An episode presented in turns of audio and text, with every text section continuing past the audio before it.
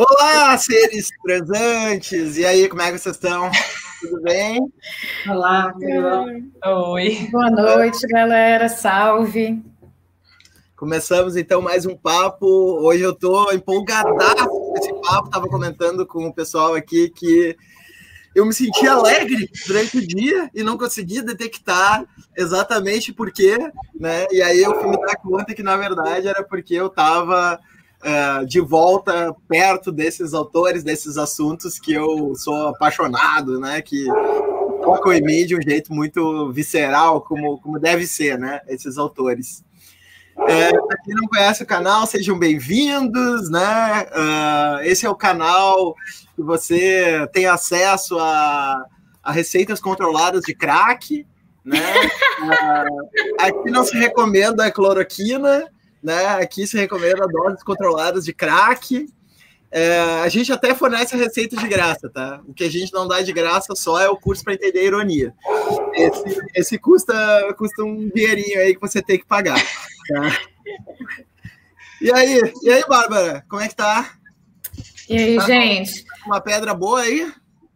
Não, tá ótimo, assim, o craque que eu tô vendo aqui é o Rony do Corinthians fazendo gol, né? Porque hoje eu tô trocando a minha crueldade, né? Não tô vendo meu time perder, como normalmente acontece. É só não assistir que meu time faz um gol, né? Então, eu acho que a crueldade do que tá dando sorte pra gente.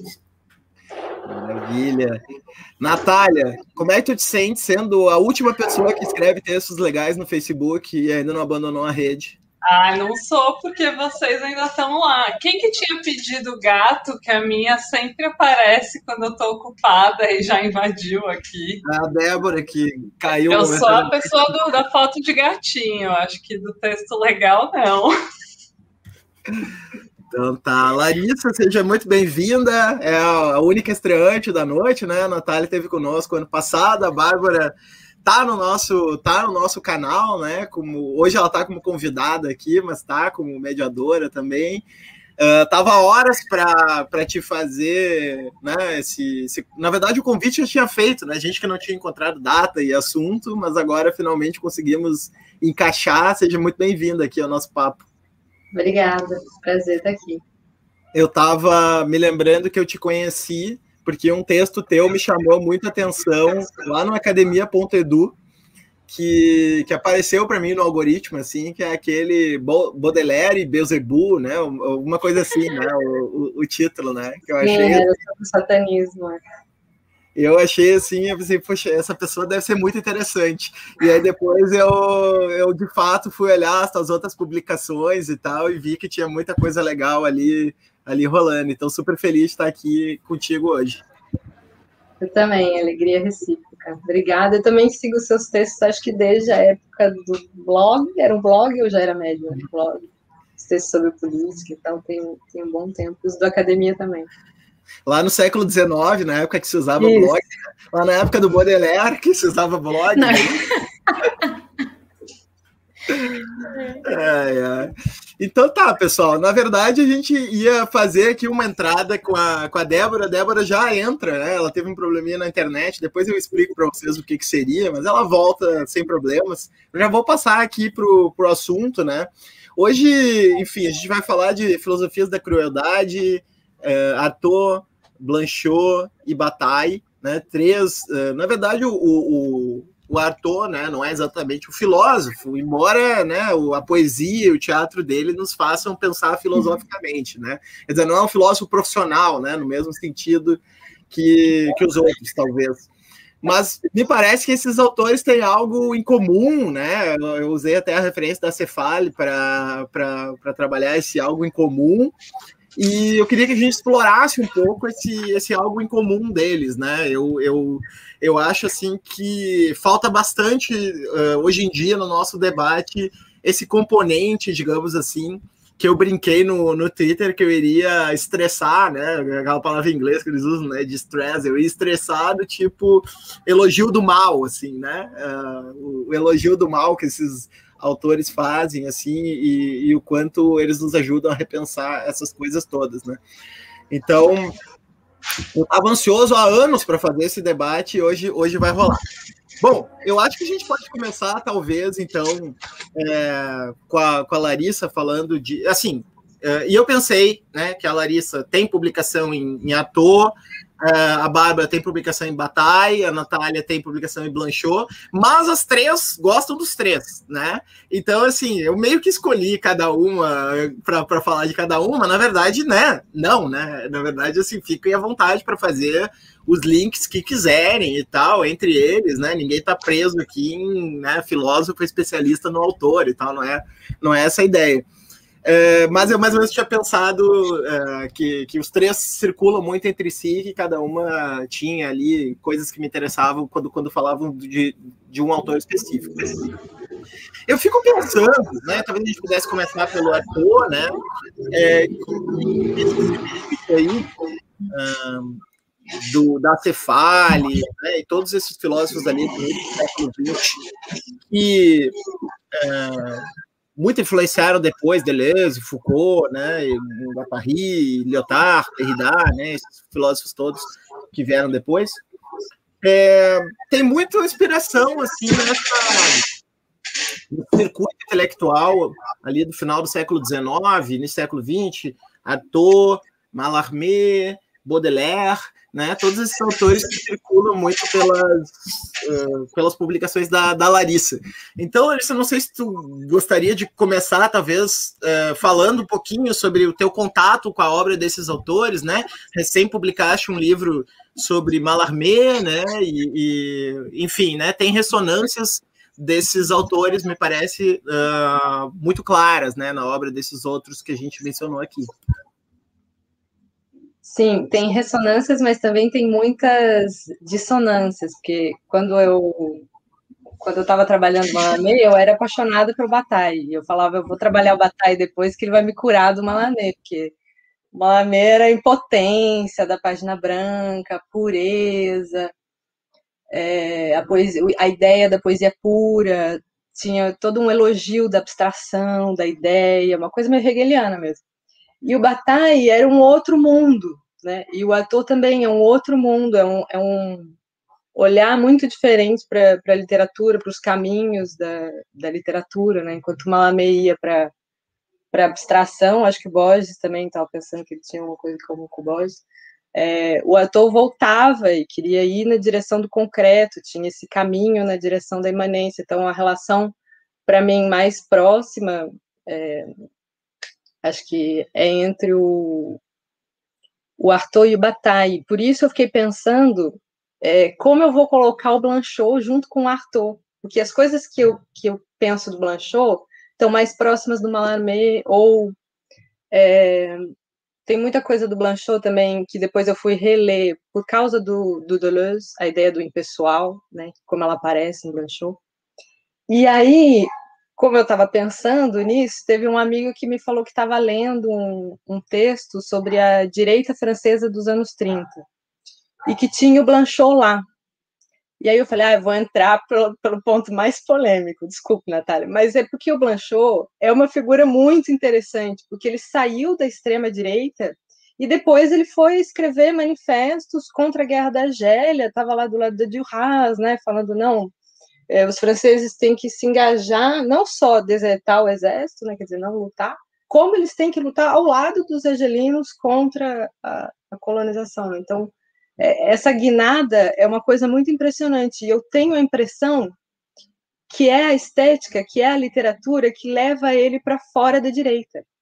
Que ele tinha ideias estéticas que não não, não conversavam tão bem assim. Tem pequenas sutilezas, eu acho que a coisa vai ficando depois. É... Bom, e depois também tem a Segunda Guerra, isso aí é...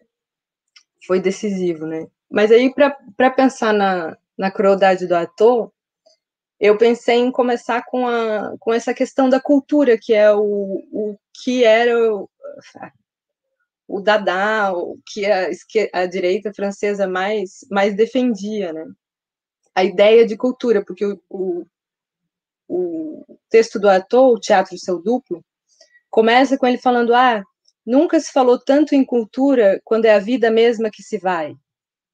E aí ele vai fazer toda uma crítica desse, desse ideal europeu, né, que estava diretamente ligado à cultura, e uma cultura que estava cada vez mais é, distante da vida.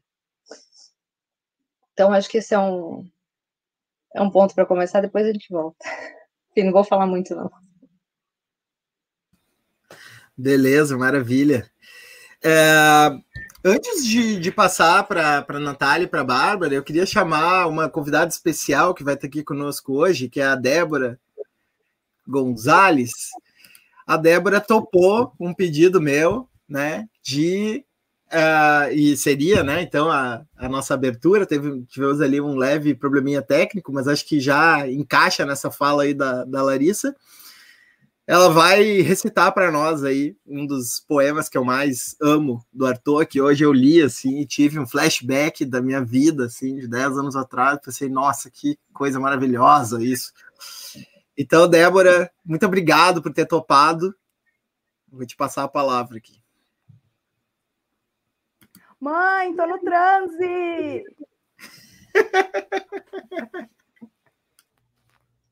Seja bem-vinda.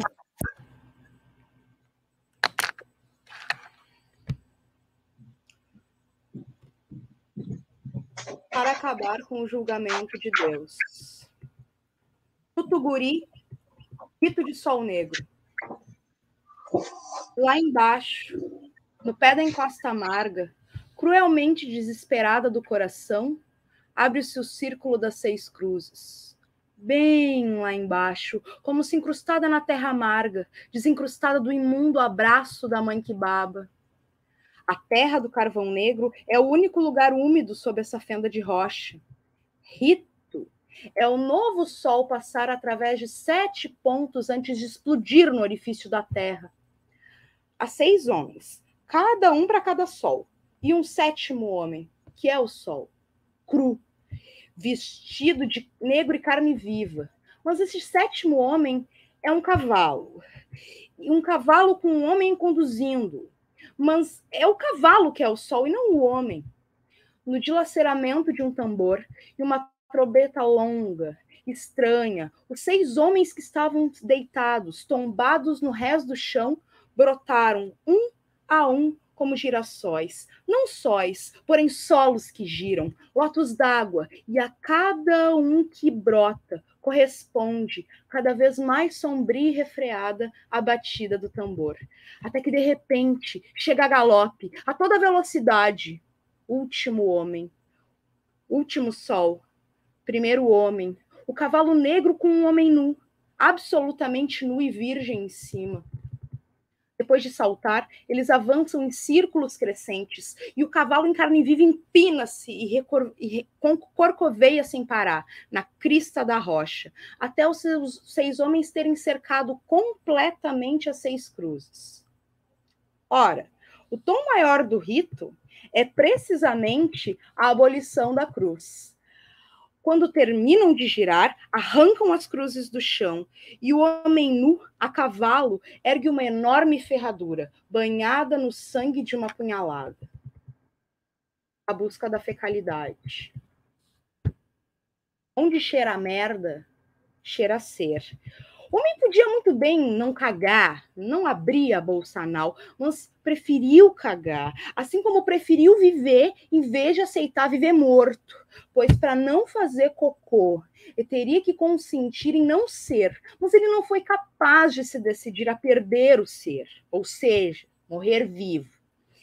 Existe no ser algo particularmente tentador para o homem, algo que vem a ser justamente cocô, para existir, basta abandonar-se ao ser, mas para viver é preciso ser alguém. E para ser alguém é preciso ter um osso. É preciso não ter medo de mostrar o osso, de arriscar-se a perder a carne. O homem sempre preferiu a carne, a terra dos ossos. Como só havia terra e madeira de ossos, viu-se obrigado a ganhar a sua carne só havia ferro e fogo e nenhuma merda. E o homem teve medo de perder a merda. Ou antes desejou a merda e a ela sacrificou o sangue para ter a merda. Ou seja, a carne, onde só havia sangue e um terreno baldio de ossos, onde não havia mais nada para ganhar, mas algo a perder, a vida. Rechemodo, toediri, desá, taudari, do padera cocô, Então o homem recuou e fugiu. Então os animais o devoraram. Mas não foi uma violação.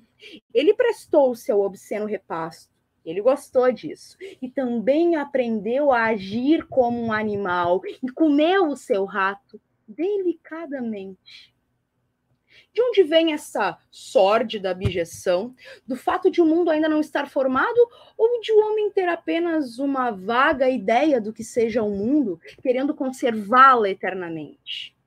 Deve-se ao fato de que o homem ter um belo dia detido a ideia do mundo. Dois caminhos estavam diante dele, o do infinito de fora e do ínfimo de dentro. E ele escolheu o ínfimo de dentro, onde basta espremer o pâncreas, a língua, o ânus ou a glande. E Deus, o próprio Deus, espremeu o movimento. É Deus um ser? Se o for, é merda. Se não o for, não o é. Ora, ele não existe, a não ser como um vazio que avança todas as suas formas, cuja mais perfeita imagem é o avanço de um incalculável número de piolhos o senhor está louco, senhor Arthur. E a missa? Eu, eu, renego o batismo. E eu renego a missa. Não existe ato humano no plano erótico interno que seja mais pernicioso que a descida do pretenso Jesus Cristo nos altares. Ninguém me acredita. Eu posso ver o público me dando de ombros, mas esse tal de Cristo é aquele que, diante do percevejo Deus, aceitou viver sem corpo, quando uma multidão, descendo da cruz, a qual Deus pensou tê-los pregado há muito tempo, se rebelava. E armada com ferros, sangue, fogo, ossos, avançava desafiando o invisível para acabar com o julgamento de Deus questão que se coloca. É grave é sabermos que atrás da ordem deste mundo existe outra. Que outra? Não sabemos. O número e a ordem de suposições possíveis nesse campo é precisamente o infinito. E o que é o infinito? Não sabemos com certeza. É uma palavra uma palavra que usamos para designar a abertura da nossa consciência diante da possibilidade desmedida, inesgotável e desmedida. E o que é a consciência? Não o sabemos com certeza. É o nada. Um nada que usamos para designar quando não sabemos alguma coisa e de que forma não sabemos. Então dizemos consciência. Do lado da consciência, quando há cem mil outros lados. Mas então, parece, parece, que a consciência está ligada em nós ao desejo sexual e à fome, mas poderia igualmente não estar ligada a eles. Dizem, não. É possível dizer, não. Há quem diga que a consciência é um apetite o apetite de viver. E imediatamente, junto com o apetite de viver, o apetite de comida imediatamente nos vem à mente, como se não houvesse gente que come sem o mínimo apetite e que tem fome. Porque tem isso também, os que têm, os que comem sem apetite.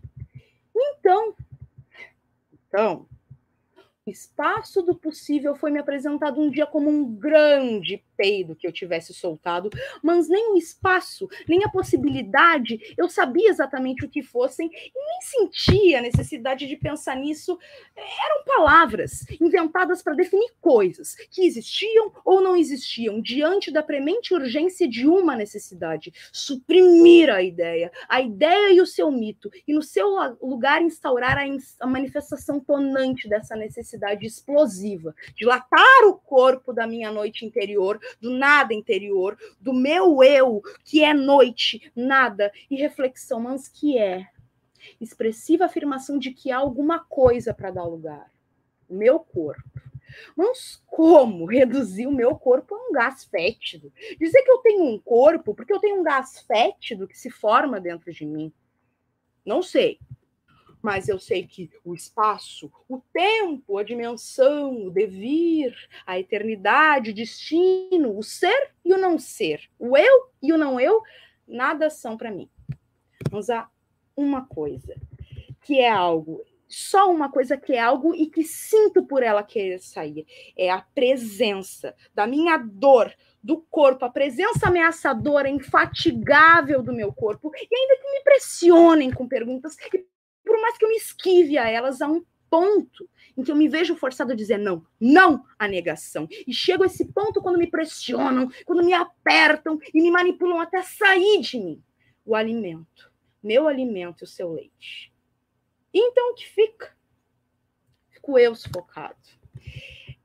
Eu não sei que ação é essa, mas me pressiona, ao me impressionarem com perguntas, até a ausência e a anulação da pergunta, eles me pressionam até sufocarem minha ideia de um corpo, de ser um corpo. E foi então que eu senti o obsceno e que soltei um peido de saturação, de excesso, de revolta pela minha sufocação. É que me pressionavam ao meu corpo e contra o meu corpo. E foi então que eu fiz tudo explodir. Porque no meu corpo não se toca nunca pós-scriptum. Quem sou e de onde venho?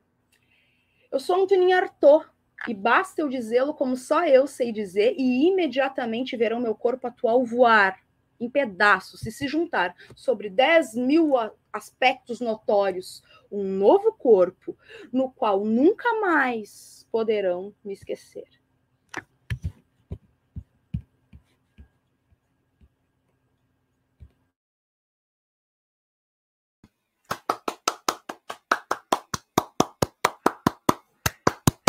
Gente, eu preciso. Gente, arrasou, arrasou demais. Eu preciso de 15 segundos para respirar. Eu não vou conseguir comentar tão rápido. Gente, eu pedi para essa guria é, para participar aqui conosco hoje de tarde. Ela preparou isso em poucas horas. É uma, é uma gênia do teatro, essa mulher. Fantástico. Muito obrigado, Débora. Nossa, e, e assim, é, eu queria dizer que nada mais uh, artoniano né, do que o artotiano, não sei se fala, que né, presentificar a poesia dele, né, uh, dessa forma visceral como a Débora colocou, né, então melhor ainda do que a gente só conversar, embora seja muito fantástico conversar sobre a obra dele, melhor ainda é a gente sentir, né, a gente, a gente tocar isso com essa performance uh, animal que, que, a, que, a, que a Débora acabou de, de fazer, né? Que bom que a palavra animal nos ajuda um pouco, né? A, a refletir o que, que a gente quer dizer aqui, né? Bueno, uh, Natália, uh, Blanchot, e enfim, né? Como é que tu vê esses, esses autores, assim, como é que tu entrou em contato com esses autores, o que, que eles dizem para ti, né? Assim, para a gente começar de um jeito mais solto, assim, e depois eu faço umas perguntas mais específicas é, para a gente comentar.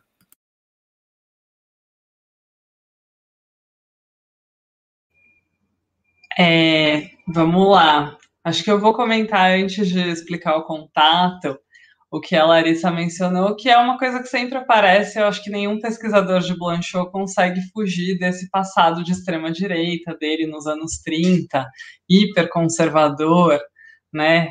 Anti-revolução francesa, não era só anticomunismo, né? Era, as coisas começaram a dar errado com a Revolução Francesa. A França está bagunçada por causa da Revolução. É, eu sempre achei muito curiosa essa figura, né, hiper misteriosa e que faz essa transição, sai dessa extrema direita católica, hiperconservadora, antirrevolucionária e vai para a esquerda. E aí a Larissa é, falou dessa hipótese da identificação com uma estética, né? Se não é pela literatura que ele faz esse caminho, mas já que a gente está nessa nessa live que tem Bataille, eu diria que acho que não sei se a gente consegue precisar, né? Qual foi a causa, o que que fez ele fazer essa transição, mas certamente o encontro dele com Bataille, quando ele já está na transição, mas que é um encontro no início dos anos 40, é fundamental para essa virada, né? E aí, diria também, tem uma, uma figura que está ausente aqui, mas que acho que é importante para pensar essa transição, que é o Levinas. Então, tem um tanto das amizades, né? Inclusive porque Levinas judeu outros amigos judeus e o Blanchot vai ajudar as famílias desses amigos a fugirem da França quando começa a ocupação alemã. Então eu acho que passa por isso também. É, eu conheci o Blanchot lendo Hegel, não, não sabia, faz muitos anos. Então, ah, tem esse cara aqui que comenta o Hegel, então eu fui ler é, o Blanchot quase como um comentador hegeliano.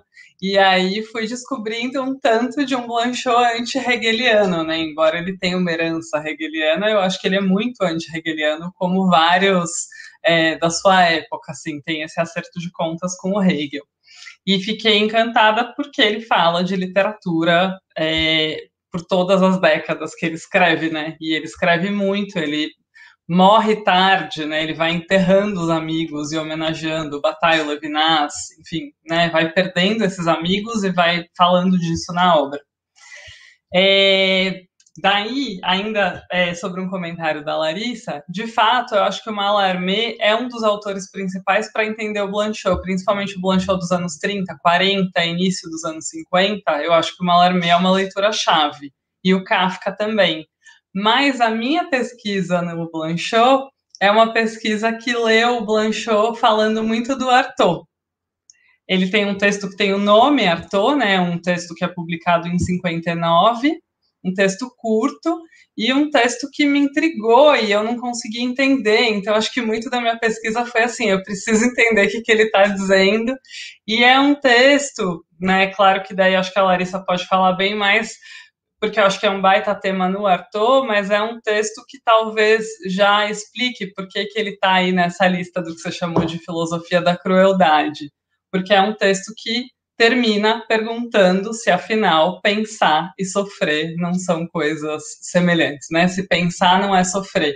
E eu diria, além do Blanchot, é, pensar e também escrever, né? É, há muitas passagens no Blanchot em que o pensamento e a escrita se igualam. Às vezes eles se afastam, às vezes eles se igualam. Então, a minha leitura é, do Blanchot passou muito pela leitura que ele faz do Artaud, e eu acho que conforme ele vai se afastando não só da extrema-direita, mas também do Heidegger, que é uma presença no início, e vai se aproximando do Nietzsche, e certamente a amizade com Bataille tem a ver com isso, ele vai. Eu acho que o Arthur vai aparecendo mais, não necessariamente de forma explícita, né, nos textos, mas essa ideia aí dos anos 50 eu acho que continua nos anos 60, 70, na ideia da escrita fragmentária, que ele vai trabalhar em alguns livros. Então, eu, eu li muito Blanchot entusiasta dos pensadores da crueldade, né?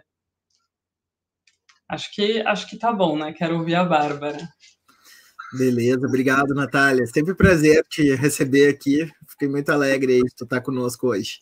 Uh, Bárbara, tu que é host também, hoje no papel de convidada.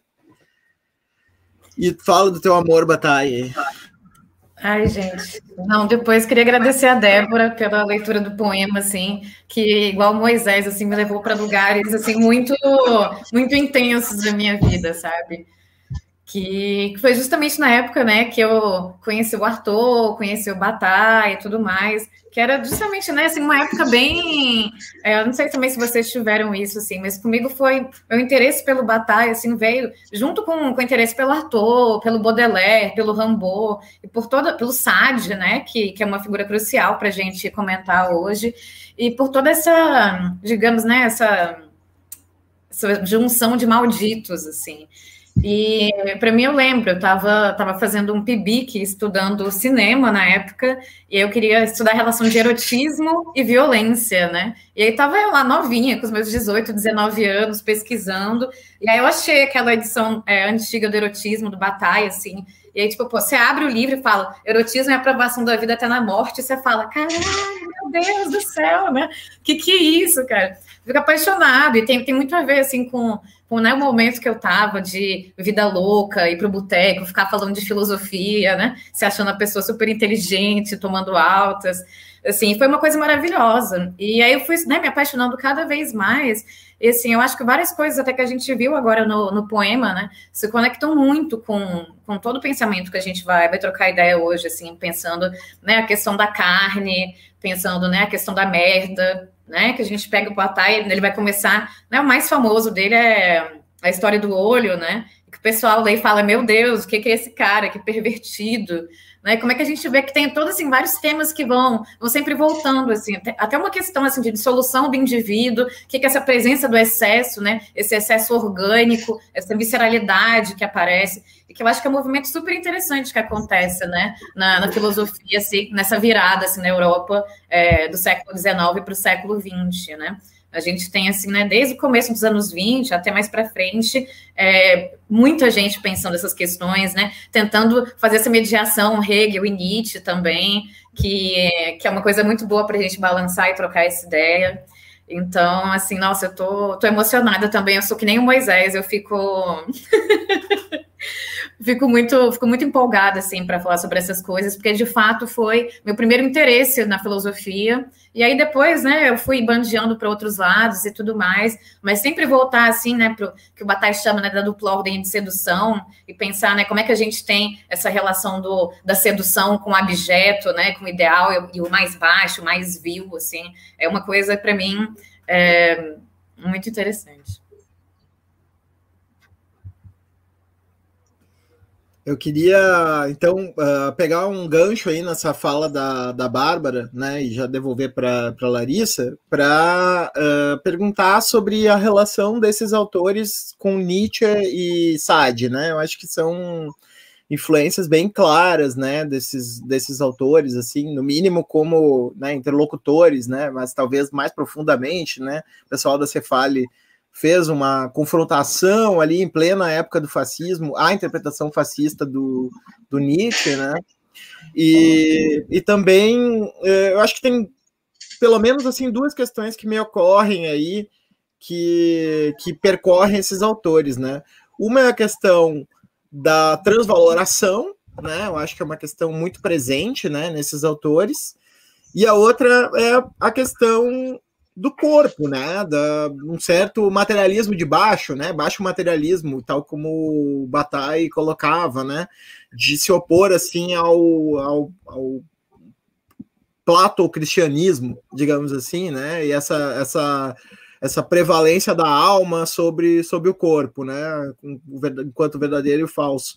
Então eu queria te ouvir sobre esses aspectos, assim, Larissa, o que que tu gostaria de destacar, assim, nessa relação entre Nietzsche, Sade e esses outros autores? Ótima pergunta. Vou ver se eu consigo também engatar nas outras conversas. É, eu fico pensando no Sade, assim, a diferença entre ele e o, e o Bataille. É, eu me lembro quando eu li o Sade a primeira vez, eu fiquei pensando, ai, que chato, de novo, de novo. Era muito repetitivo. Tinha uma sensação de repetição ali, a mesma coisa com o Mazoc, falava, mas tem certeza que está falando de sexo? Isso, ai, que coisa chata. Mas no Bataille era uma coisa assim. Era. Tinha um. Para mim, a diferença é que tem uma. O Bataille escreveu depois do Freud, né? Se fosse falar rápido, mas tem uma, uma tentativa de exploração do mundo da fantasia que no Sade não tem. Eu vejo o Sade muito assim, ele queria criticar a violência da aristocracia, ele estava no século da moral, ele pensa como moralista, então como que ele vai chocar o público dele? Ele vai colocar tudo no sexo. E aí vai parecer chocante, porque você tem, tem um cristianismo ali, toda, toda vez que tem uma cena, por exemplo, de sodomia no Sade, tem uma blasfêmia. Tem que ter o cu e Deus junto, porque aí, aí choca, né? E no, no Bataille era uma coisa da exploração da fantasia, assim, que eu ficava atordoada, porque falava, mas o que, que é o que nesse mundo? E acho que o, o ator também tem alguma coisa dessa natureza, como tudo é muito intrincado. O, o momento é, de mais luminosidade, assim, de clarividência, aquelas ideias que, que, as fórmulas, né, muito fortes, e ao mesmo tempo a dor, como é dolorido, né? A, Natália falou disso, da questão do, do sofrimento, é, fica muito visível isso no, no ator, na tentativa de, de desmembrar o corpo, de construir outro corpo, tudo isso passa por é, revirar, como ele diz, um mundo de sombras, mas um mundo de sombras subterrâneos, assim, tá, tá mais fundo, ele quer ir na... Tem um momento que ele fala que quer ir na fonte do conflito, né? Então é uma, é uma, escrita que é muito marcada por esse por esse conflito. É muito, para mim é muito difícil de ler. Eu não consigo ler um monte de coisa do autor assim como eu leio outros autores. Tem que ler de pouquinho. Acho difícil ficar muito tempo porque acho que tem um pouquinho de coisa assim eu já fico nossa, quanta coisa. Nossa, quanta coisa. Só essa frase aqui. Nossa, peraí. Não, mas o que, que é o que aqui? Eu fico pensando muito nisso também, quando você falou do Nietzsche. É, eu comecei a ler os, porque os especialistas do ator falam que tem grande diferença né, no ator final, que é um momento de grande produção, e o ator do começo, eu acho que tem mesmo muita, né, na, o texto que a Débora leu é um texto final, e a gente vê que ele é muito condensado, né, e os, os textos do começo, não, é aquela, aquele monte de coisa, parece que está tudo misturado, o, o Rivière, quando ele fala que não quando ele não aceitou lá os poemas do ator, ele fala que não tinha harmonia né, na revista, no primeiro livro que ele publicou, ele fala assim, que tinha muita tournure, muita reviravolta. Então, se tem. O Rambo também fazia a mesma coisa. Uma imagem, depois outra, depois outra, depois outra, uma em cada linha, uma coisa diferente da outra. Né? Aquilo, aquilo atordoa. Então, essa questão da moral, eu fico pensando muito, porque acho que o ponto em comum é, que, ele, que ele tem com Nietzsche, a ideia do, do, julgamento de Deus, né?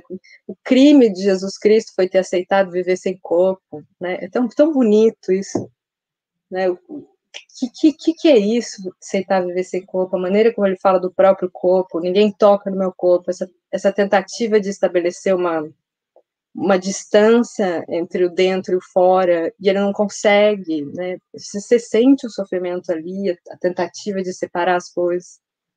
E eu, eu fiquei pensando muito nisso. Será que nos primeiros textos ele não é moralista demais? Por exemplo, quando ele fala do o mal é permanente, né? Ele fala assim, o bem acontece de vez em quando, mas o mal é permanente, o mal está sempre lá. Será que ainda não tem um moralismo ali que depois no final ele, ele consegue, do qual ele consegue se desvencilhar ou, ou, será que essa escrita, essa escrita não é sempre marcada por esse conflito, né? Como se o problema da, da moral tivesse ali. O problema da moral é o problema do pensamento, né? Dói, é, dói pensar. Pensar é doloroso, né? O pensamento tem a, tem a ver com essa, com, com, com uma coisa dolorosa. É bonita essa, essa, essa ideia, porque é, a dor que nega a verdade do corpo, né? Então, é uma escrita que é sempre eu fico pensando, será que no final ele conseguiu resolver? Mas aí eu leio e falo, não, ainda está tudo, ainda tá tudo misturado, por isso que é tão difícil, por isso, por isso que tem essa escrita que, que interpela tanto. E ele escrevia muita carta, né? Também essa questão do endereçamento era muito forte no ator.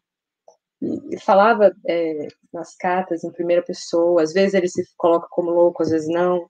Né? Quando interessa, quando tem alguma coisa para dizer do lugar do louco, ele usa, senão ele não usa, ele recusa, enfim é, é, é uma escrita de uma densidade, acho, é, sem igual.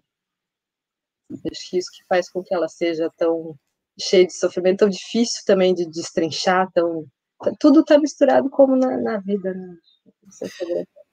E, é, e, é muito interessante, né, Larissa, que se a gente for olhar Nietzsche, Arthur, né, todos acabaram considerados loucos, né? E, e logo depois, é, por exemplo, Foucault, né, vai começar o seu trabalho em cima da história da loucura, né? E, e o e, e, depois vai dizer, né, naquele, naquela palestra Nietzsche, Freud, Marx, se não me engano, né, que é o, o da, da sobre a interpretação que na verdade, Nietzsche não enlouqueceu, ele chegou num lugar onde não tinha né, expressão para colocar e foi mal entendido. Então, e, e depois Deleuze e Guattari também, né? Vão fazer toda a questão da esquizoanálise, então sempre é interessante a gente pensar que o, do nível de radicalidade, né? A palavra radicalidade é meio problemática, mas enfim, né? O nível de radicalidade num sentido, né? Assim mais mais trivial da palavra, que colocava a coisa no limiar né, da sanidade da loucura. Tal era o atravessamento visceral dessa experiência, né? Que eles, que eles se propunham vivenciar né, ali por, por meio da escrita, né, e assim por diante.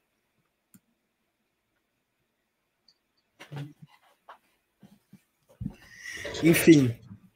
Uh, Natália, a gente conversou também sobre sobre sublimação, Freud, né, e, questões que estão relacionadas com isso, né? Eu acho que a gente podia prosseguir por aí. Fica à vontade aí para seguir a conversa, mas a gente deve ter várias coisas para falar sobre isso.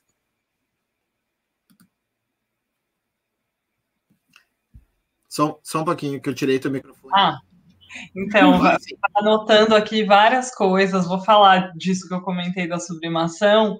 Só queria comentar, já que veio esse tema da loucura, né, e que atravessa tanto a leitura do Arthur, é, tem uma coisa que me incomoda, até eu falo que é uma das únicas divergências com um livro que eu acho que é uma referência para todo mundo que estuda esses caras, que é o, o livro do Peter Paul Pelbert, o Clausura do Fora, o Fora da Clausura, que ele está falando dos pensadores do fora. Então, o Bataille, o Deleuze, o Derrida, todos eles são pensadores do fora. E aí, de repente, aparecem os artistas loucos, o Van Gogh, o Bispo do Rosário, o Arthur. E aí eu lia e falava, por que, que esses caras estão sendo chamados de loucos e não também pensadores do fora, né? Porque pensando nesse tema que atravessa aí vários desses franceses, por que, que a gente não vê o, o Arthur também como um pensador do fora e não como esse louco diagnosticado que a gente vai falar, ah, era paranoico, esquizofrênico, enfim. É... A coisa do, da sublimação é que, por acaso, eu dei uma aula sobre a sublimação em Freud é, segunda-feira e fiquei pensando assim, é, lendo né, a coisa da sublimação e pensando no que foi a história do olho do Bataille eu adoro a anedota dele indo no psicanalista e o psicanalista falando, escreve isso aí, né? Quer dizer, esses desejos sujos, obscuros, essas memórias da infância e da adolescência que foram tão difíceis, né? Com aquele pai doente, a mãe que quer se matar. É...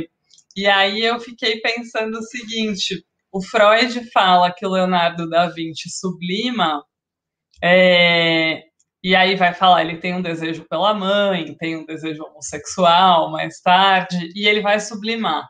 Então, ele constrói algo mais elevado, né? Quer dizer, esse desejo não tem o seu destino, ele tem uma, vai, vamos dizer, uma energia que é usada para que ele construa, né, pinte quadros excelentes e deixe também os estudos, porque ele não era só um artista.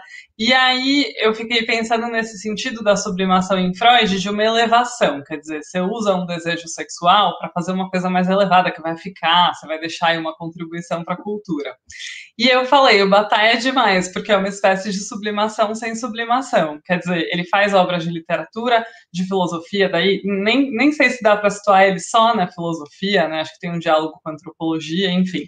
Mas ele deixa uma obra densa, muito muito fora da curva, eu acho.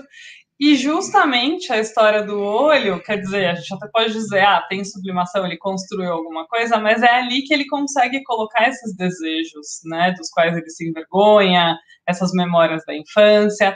E aí aparece essa coisa que eu acho que aparece menos no Blanchot. Alguém até perguntou aqui o que, que é a crueldade para o Blanchot, né? Acho que também é uma pergunta para todos nós, o que, que é essa crueldade da qual eles falam, mas acho que é uma coisa que aparece menos no Blanchot, que é esse tema do corpo.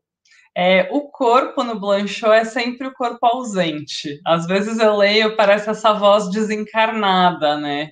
E quando ele fala do corpo, ele fala do cadáver quer dizer, é o corpo já sem vida, então ele vai fazer um texto sobre o cadáver. Mas eu acho que apesar de não falar tanto da carne e não falar desses temas que daí tem um contraste com Bataille, que vai falar de suor, de xixi, de sangue, né?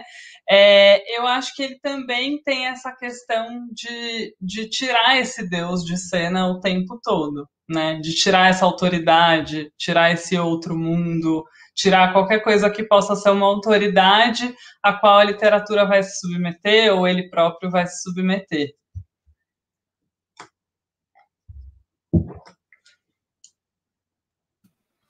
Bárbara?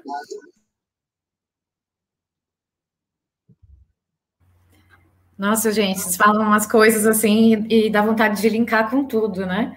Mas pensando assim nessa na questão né, da, da história do Bataille, é, essa imagem né, do, do pai dele, assim, nessa degenerescência, né? Tipo, todo cheio de excremento, se cagando todo e tudo mais. É, eu acho tipo, bem legal a gente pensar nisso e como é que isso vai reverberar na, na história do olho, né? Em outras coisas também. Mas uma coisa legal que, que a Natália falou da questão de sublimação, né? É, que eu penso justamente como é que, se a gente pensa nesses termos, como é que a sublimação para o Bataille seria uma coisa totalmente né, transvalorada. Né, que ele trabalha muito com, com essa questão, né, justamente pensando, é, tanto como você falou, né, da questão do, do acefalo, da gente né, tentar tirar essa, essa unidade, tirar esse.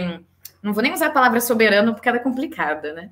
Mas, assim, tirar esse, esse ente soberano, né, que vai estar tá lá colocando a gente como escravos da razão, da produção, da utilidade, e como é que essa é uma coisa que vai estar tá sempre às voltas, assim, na obra dele, né, que a gente, essa questão do, do objeto, do sujo, a gente, o Bataille, ele, né, tanto na, na Cefale como no, nos textos da, do Quilmon, né, que são os textos da, do final da década de 20, ele faz muito esse trabalho, né, que o Didi Berman até chama de é, desmontagem teórica e montagem é, figurativa, alguma coisa assim, que é justamente pensar como é que ele pega, por exemplo, né, na linguagem das flores. Ele pega, tipo, a imagem da flor, ele vai falar justamente como é que a gente coloca toda uma valorização na natureza, né, e tenta é, imprimir uma racionalidade, dar esse decalque, mas só que a própria natureza também, o que a gente vê como mais bonito, o mais ideal, né, o mais perfeito, também é, tipo, é um vestígio, é um órgão sexual, é, etc. Assim, são coisas muito importantes para ele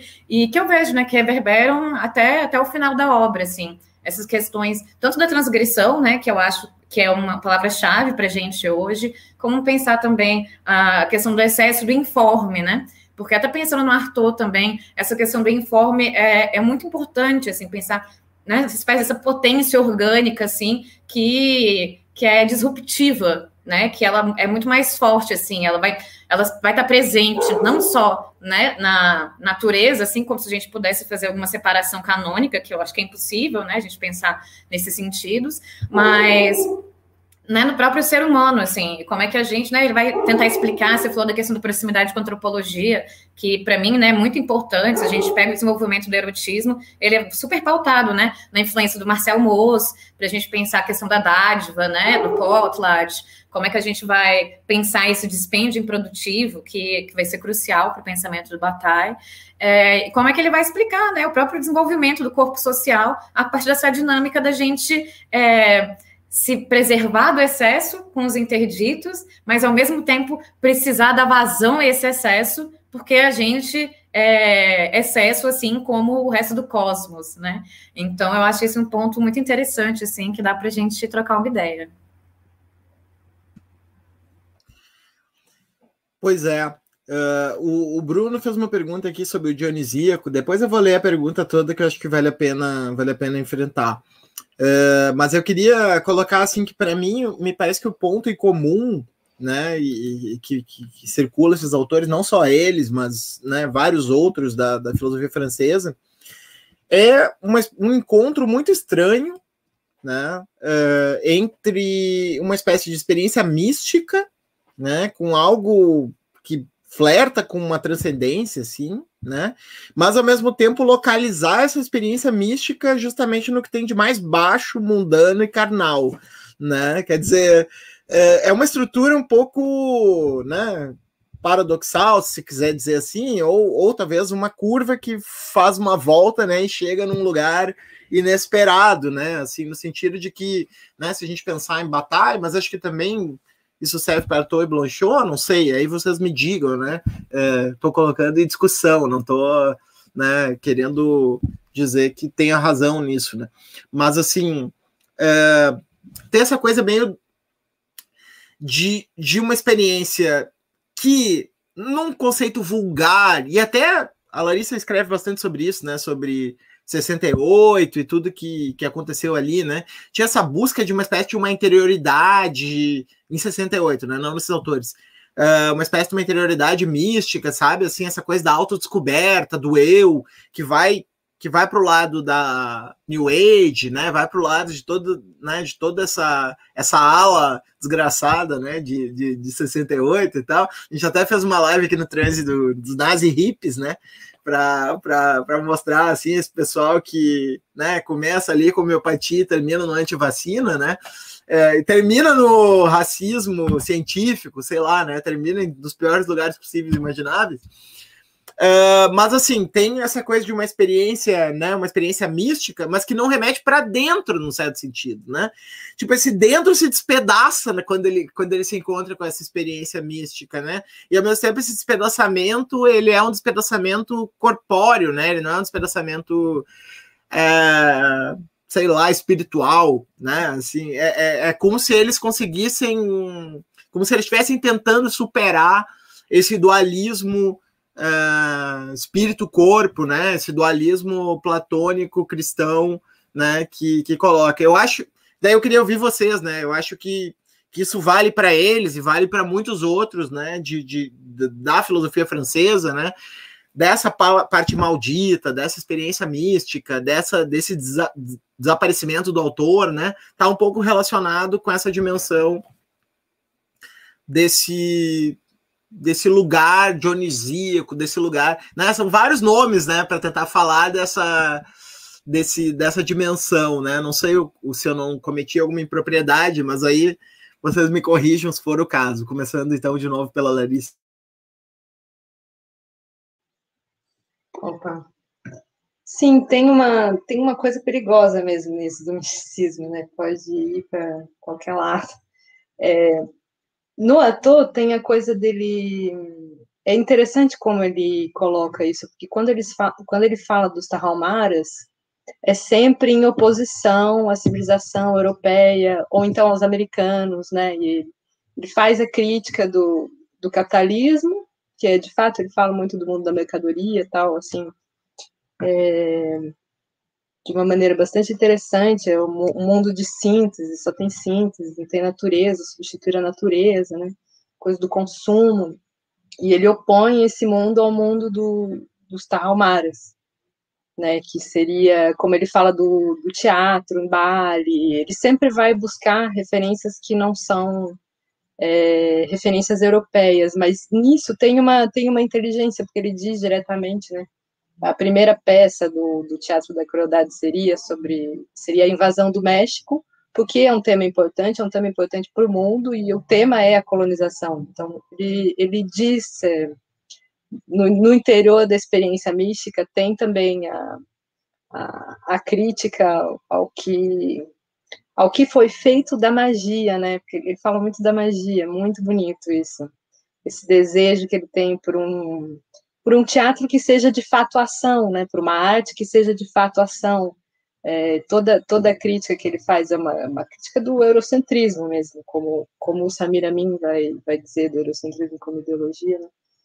É, toda a crítica que ele faz desse, do pensamento, todo o ódio que ele diz que ele tem em relação à espiritualidade, né? Espiritualidade é porque em francês espírito é, é a razão, né? É o Descartes. Nem, nem tem muito espaço é, para alguma coisa de, de místico, a língua já traz a, a razão junto, mas ele fala que é, toda a nossa razão, né, porque a gente criou esse ser, ser monstruoso que é o homem ocidental, porque a gente fica pensando nos nossos atos, ao invés de no, nos, nos deixar guiar pelos atos.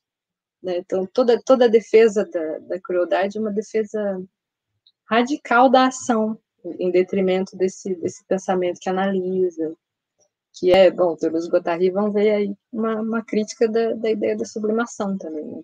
não tem, não tem sublimação. Acho que é a maneira também como a, como a Ana Kiffer lê o, o ator, que é uma leitura bastante literária que ela faz, assim, acho que no sentido bonito da palavra literária, assim, é, de pensar a escrita dele como, como gesto, né, vai muito nesse, nesse sentido. A escrita também é uma ação do corpo. Quando ele pensava o teatro, ele pensava como ator, né, ele pensava sempre é, de maneira de maneira concreta. Então, quando ele vai falar dos Tarraumares, o que foi que ele descobriu lá no México? Ele diz que foi uma dissociação um tipo de dissociação. E uma dissociação que ele sentia no corpo, no corpo dele. Né? Ele era ao mesmo tempo o homem que montava no cavalo e que não conseguia parar em pé no cavalo. Né? Então, ele, ele tinha dimensão corporal que ele estava ruindo, e é uma, é uma ruína que ele sente também em relação ao, ao pensamento. Meu pensamento ruiu. O problema dos homens normais é que eles acham que o pensamento deles não pode ruir. Né, que, que, que, eles não podem quebrar, eles, não, eles acham que eles não quebram, ou que eles não estão já quebrados, eles ainda não perceberam que estão quebrados, porque estão na merda, né? como eu disse, seria merda.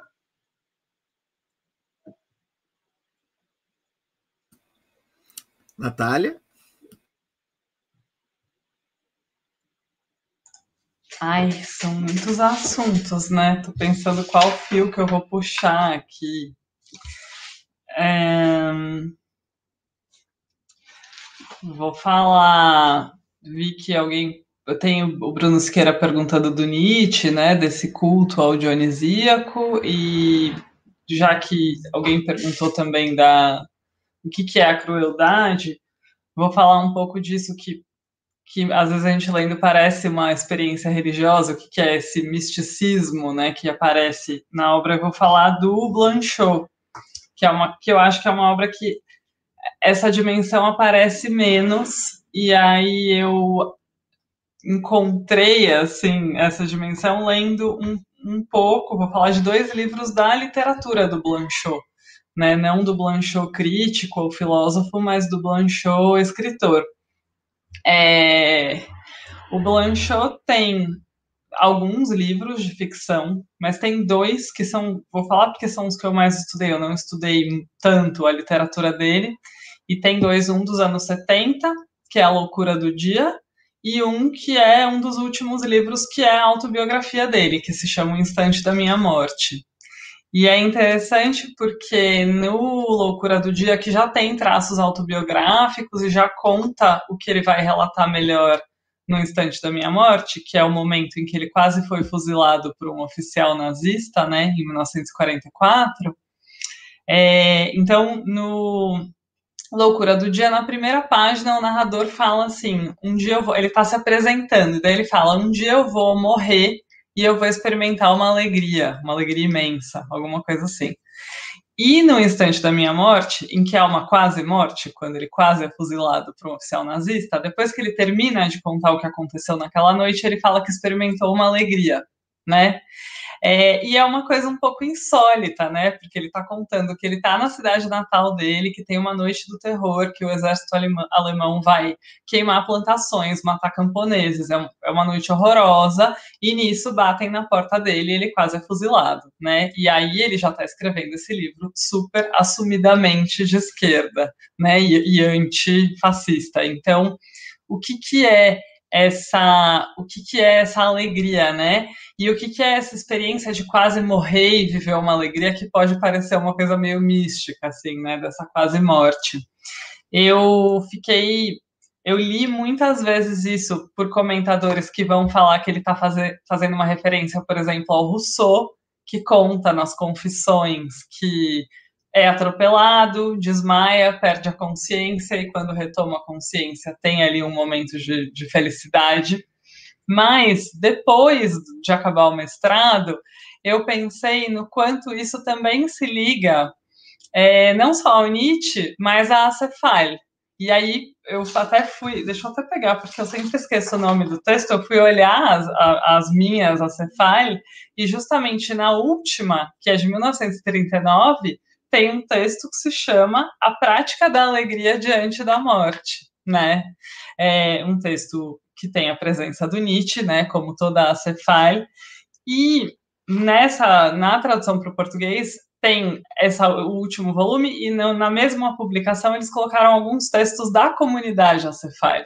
E aí é interessante porque tem uma frase, né, de, tem, tem umas diretrizes da comunidade, e tem uma que é pensar a aniquilação ou a destruição não como aquilo que se opõe à vida, opõe ao ser, mas como parte disso, né? Então eu acho que tem. Então, juntando aí a pergunta, eu acho que a dimensão da crueldade que está no Blanchot e que eu acho que aparece na literatura mais tardiamente é essa crueldade que eu acho que está no Nietzsche, no Nietzsche elogiando a tragédia grega, que é essa obra de arte que é capaz de falar da dimensão violenta, é, visceral é, da vida, né? Inclusive da morte, a morte não como uma negação do ser, mas como essa essa esse, esse movimento de, de tá me fugindo a, a palavra, mas de conclusão, a, a, palavra não era essa, do ser, quer dizer, faz parte do ser essa morte.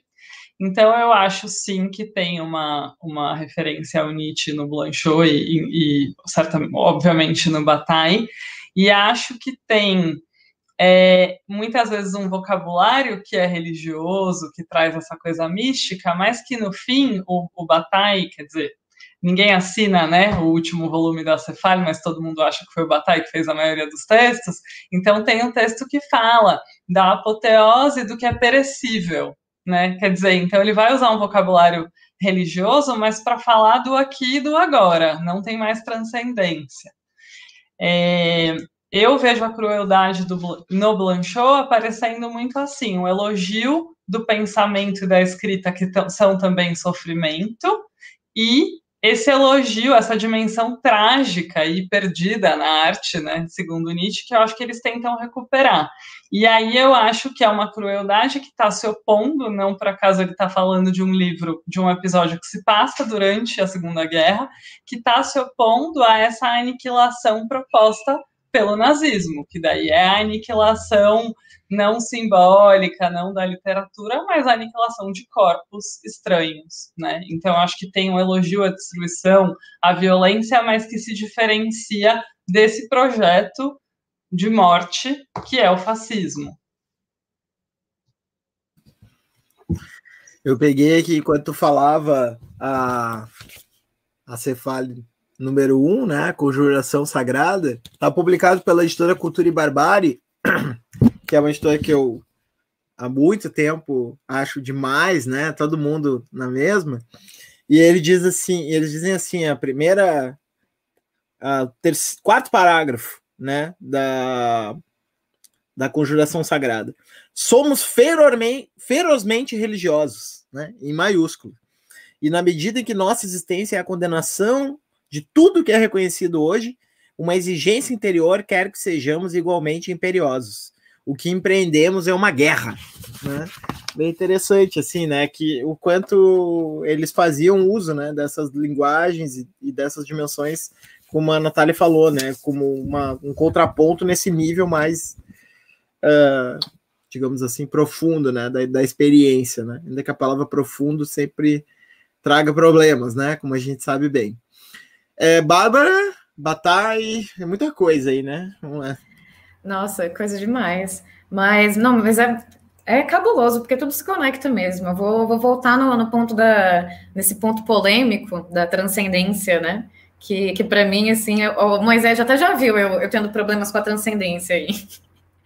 Mas, assim, pensando naquela questão da, da experiência, né, que a gente estava falando, tanto da, da, experiência interior, como é que essa experiência sagrada, né, se ela se relaciona com, com o nível da transcendência ou não. E no Batalha é uma questão muito interessante, né, que ele vai trazer, né, tem aqueles textos, assim, super... Uma coisa, assim, que eu acho bastante do Batalha, assim, nem sei se é uma palavra boa para dizer, mas é porque o Bataille, ele, ele lida com a questão da, da, experiência e com a própria relação dele com a filosofia de uma maneira bem aporética, né? Porque a filosofia, né, ele fala no erotismo assim, não, tá, a gente tá tentando falar sobre erotismo, né, mas ele não é uma coisa que, que pode ser submetida a uma explicação racional, instrumental e tudo mais, porque é uma experiência interior. Essa experiência interior tem esse caráter, né, de uma efervescência, né, de um, de um êxtase, mas não é esse êxtase é, de uma experiência transcendental como a gente está acostumado a ver as questões religiosas hoje, né, principalmente pós o, o cristianismo.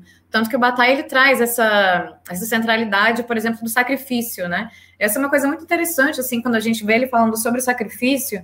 Eu lembrei muito hoje, antes da gente começar, daquela imagem é, do meu livro lá que eu falei para Moisés que desapareceu, que eu acho que eu emprestei para alguém, que é das lágrimas de Eros, que é um homem, assim, né, todo cortado, assim, estava sofrendo um... Era o sacrifício dos 100 pedaços, se eu não me engano o nome.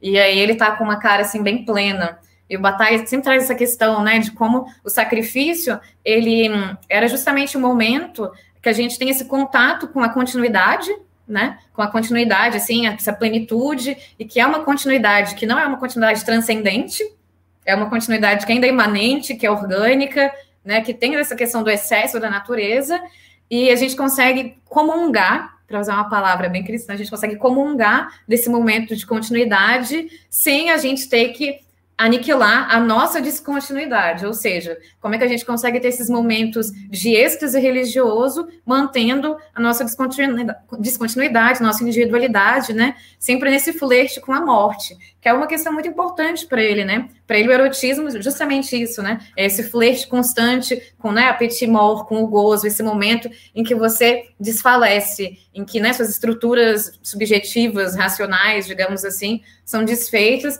em prol desse momento de continuidade, mas que depois ele passa, né? Porque a continuidade absoluta seria justamente a morte. Então, eu acho muito interessante a gente pensar nisso nessa proximidade entre a morte e a alegria, né? Que a gente, se a gente para para pensar, a gente tem esse trabalho muito é, dicotômico, né? Da gente pegar esses polos opostos e aí junta e você tem um paroxismo, né? Depois, uma, uma questão que eu acho muito interessante falar, mas não vou falar agora, é a questão do soberano, né? Que é um, a questão da soberania é muito polêmica, é, que a gente, né? Pode ir tanto para o lado do, do fascismo, como então para o lado meio sem resolução do batalha, né? Que é pensar essa soberania justamente quando esse momento que você está vivendo no instante, vivendo no agora, sem você estar tá sendo subjugado por nenhuma é, pressão da hostilidade, pressão do futuro, né? E o que, que essa soberania quer dizer? Qual que é essa relação da soberania com a morte, né? Então, vou, vou deixar essa, esse fio aí para vocês. Eu tenho duas perguntas ainda mais conjunturais, né? Na verdade, eu vou fazer uma, depois fazer a outra para vocês, e depois a gente abre para a galera também fazer perguntas, a Débora também, se quiser fazer alguma pergunta. É... A primeira pergunta é uma coisa que eu já, já dei uma ventilada aqui e queria ouvir a Larissa, a Natália, a Bárbara, que é sobre 68 mesmo, né? A gente tem, então, ali em 68 uma, uma espécie de revolta geral, mundial, né, um tanto quanto inspirada, não, não digo exatamente em Arthur Bataille Blanchot, mas digamos assim, com bastante ares, né, transgressores desse tipo, né, proibido proibir e, e mais um monte de coisas que remetem, digamos assim, um tanto quanto a coisas que esses autores circularam. E a gente também não está preso neles, né? É mais para a gente falar da crueldade do que propriamente desses três autores especificamente. Né?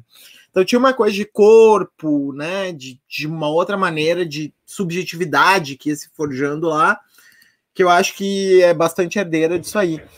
É, ao mesmo tempo, né, se a gente for olhar no decorrer do tempo, no passado do tempo, né, boa parte dessa experiência que era buscada no corpo, né, de, de, de linha de fuga daquela sociedade burguesa utilitária, acabou caindo num individualismo narcisista, digamos assim, né? Aí tem os livros que dão uma exagerada nisso, tipo, sei lá, Christopher Lash e companhia, né, que vão um pouco por esse lado, assim, olha, no final das contas era só o individualismo extremado que estava ali em jogo em 68 e tal, então não é por aí vamos voltar lá para o welfare, que lá era que era o caminho e tal.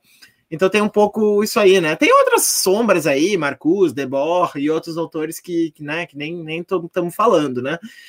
Mas assim, eu queria ouvir um pouco vocês assim, como é que vocês veem essa relação desse pensamento com 68 e se não houve ali um tanto um erro interpretativo na, na coisa de remeter a um eu que na verdade já não estava nesses autores, né? Esse esse sujeito hiperbólico, né, esse indivíduo, né, em busca do seu eu autêntico e tal, que acabou se vulgarizando uh, muito nas práticas sociais, né, pós-68istas, né, de buscar a psicologia de um eu interior, ou mediante meditação, yoga, né, essas coisas assim que, que percorrem esse mundo.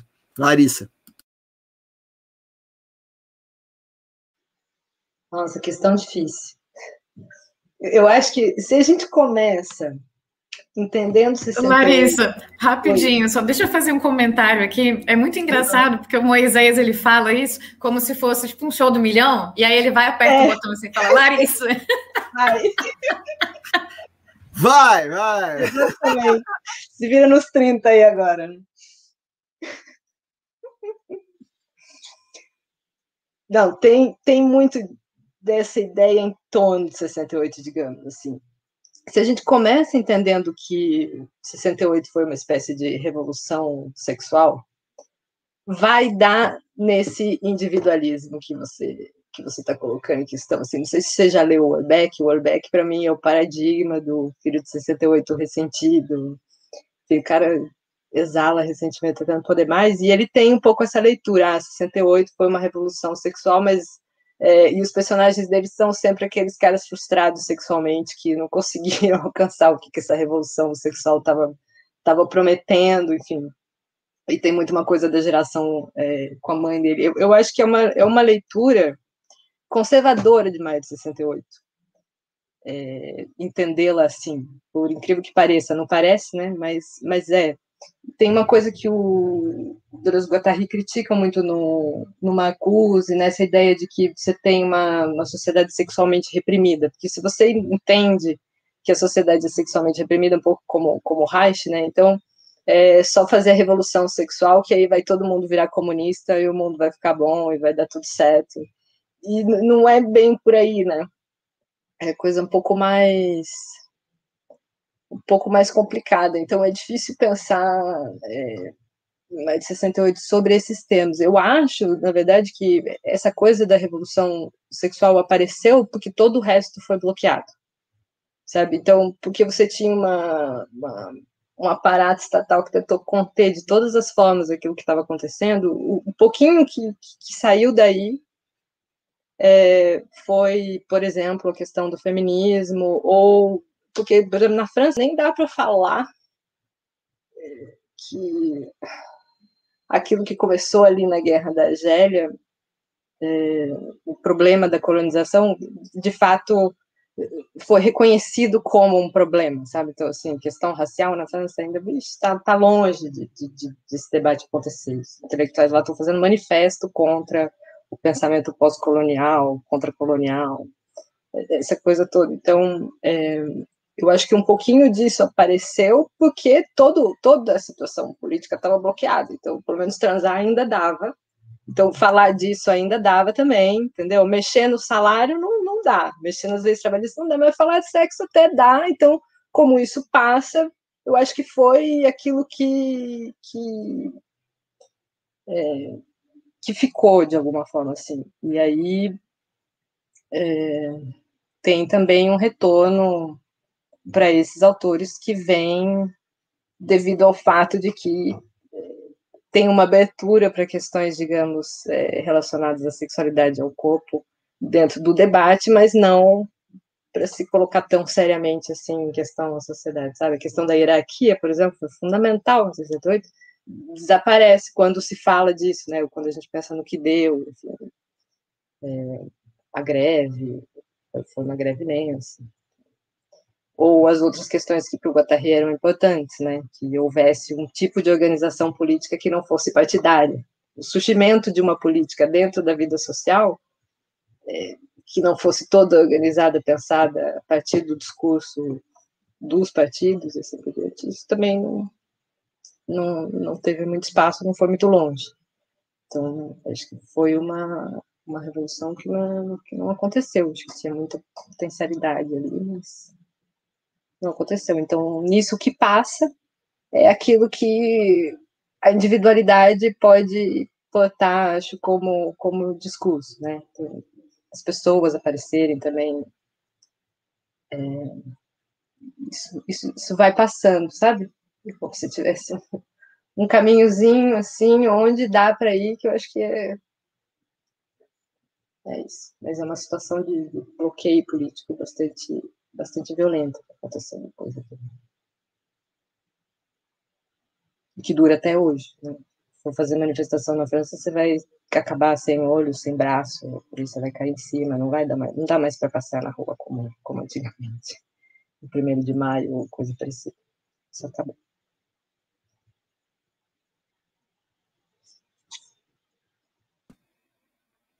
Natália?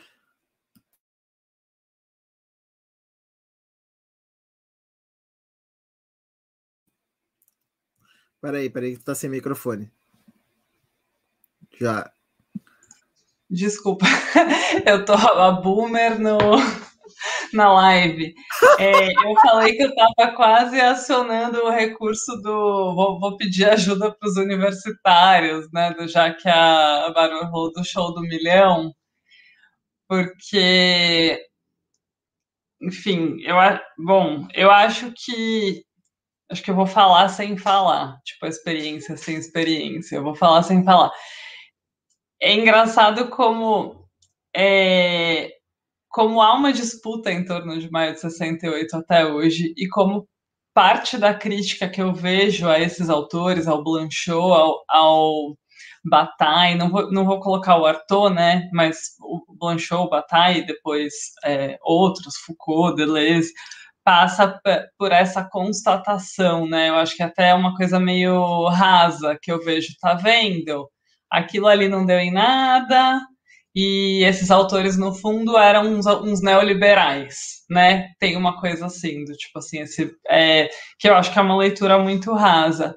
O Blanchot tem uma coisa interessante, porque ele vai nesse caminho de sair da extrema-direita católica, vai se aproximando da esquerda. Durante a Segunda Guerra, essa aproximação é muito discreta, né? Quer dizer, é uma coisa lenta esse aparecimento público do Blanchot mais de esquerda, embora ele já tivesse feito essa guinada, ele está numa saia justa ali, né? Porque ele tem uma ligação com revistas de direita, e os alemães chegam na França, e aí ele vai aparecendo mais. E em maio de 68 ele já está fora do armário da direita, assumido, e vai para a rua, né? Ele tem um envolvimento, e ele formula é, ele, enfim, tem, acho que um debate que talvez a Bárbara até faça melhor, que é a questão da comunidade, que para o Blanchot está muito ligado ao Maio de 68, né? Ele vai debater isso com o Bataille, com Jean-Luc Nancy, é, nesse contexto, mas eu acho até difícil falar, assim, o que o Blanchot disse sobre esses desdobramentos. Eu acho que tem uma constatação dele, que eu falo que é o Blanchot falando de carnaval, uma brincadeira, que é o do que, que acontece na hora, né? Ele tem uma elaboração sobre o que foi aquele bando de gente indo para a rua. E aí ele fala, tem uma coisa do anonimato, que todo mundo fala com todo mundo e que as pessoas não estão com as suas identidades ali, então não é o estudante ou burguês ou trabalhador, e tem esse momento ímpar que eu acho que às vezes a gente vive, né, em algumas manifestações ou em festas de rua, embora muitas vezes a questão de classe já esteja colocada. Mas eu tô me esquivando, né? Eu tô enrolando aqui porque eu não sei, eu acho equivocada essa leitura é, assim como eu acho equivocada de 2013, que fala foi isso, foi conservador, ponto. Eu acho que tem uma pluralidade de mais de 68, e eu acho equivocada a leitura que vê esses caras como, no fundo, um bando de neoliberal que não olhou para o marxismo, até porque todos eles leram Marx, todos eles estavam ali debatendo questões da esquerda, né? E eu acho que a noção de comunidade é, que passa pelo Bataille e, e o Blanchot vai responder, é uma tentativa, depois de maio de 68, de pensar uma questão coletiva, mas sem pensar o modelo do comunismo. Então, o que, que é. E aí é legal, né? Porque é tentar pensar individualidade, mas não como esse show do eu, mas como como é que você tem um projeto comum que não aniquila a diferença. Então, como é que você existe o eu, um eu como diferença? É, não me parece que é isso, né? Essa coisa do eu, da interioridade, está muito distante do que eles estão falando. E aí a gente também não pode colocar na conta dos caras, né? E talvez nem de, de todo mundo que estava em 68.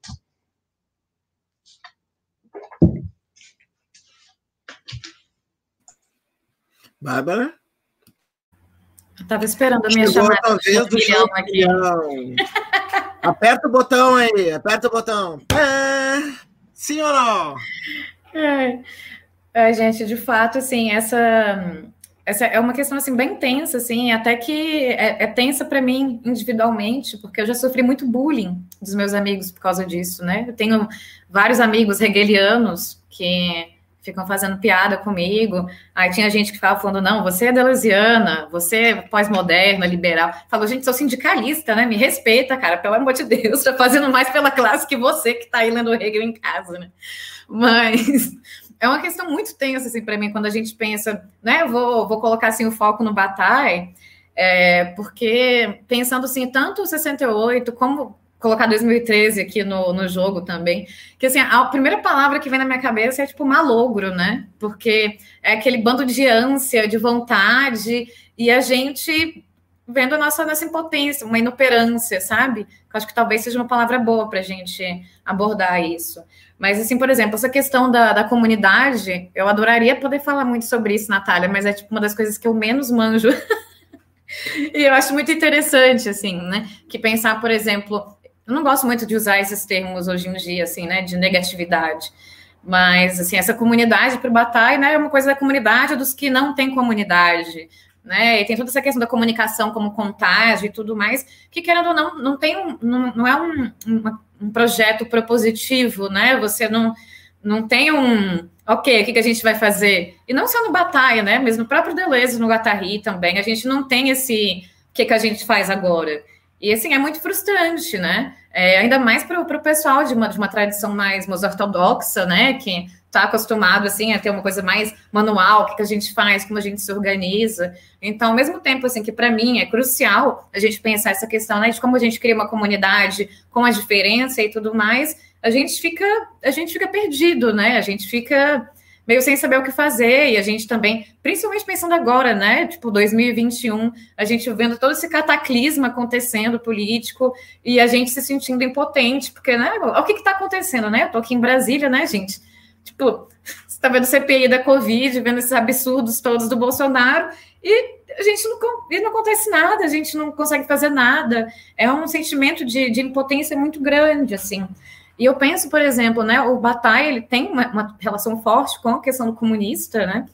Na noção de dispêndio, de dispêndio, ele fala um pouco, né, sobre a questão da revolução e tudo mais, mas eu tento pensar, eu falo assim, ah, gente, ele morreu antes, né, de, de poder falar um pouco mais sobre as questões políticas, porque, né, se a gente pensa, sei lá, tipo, em 68, a questão da juição e tudo mais, a gente não não sabe para onde ir, o que fazer, e a relação do Bataille com o comunismo eu vejo bastante assim também, é uma coisa importante para ele, mas ele não, não elabora muito, né, Hoje em dia, por exemplo, eu tento pensar que tem muita gente né, que chega e fala assim: ah, não, mas o Batalha, essa questão do excesso, tipo, o excesso não é capitalista e tudo mais.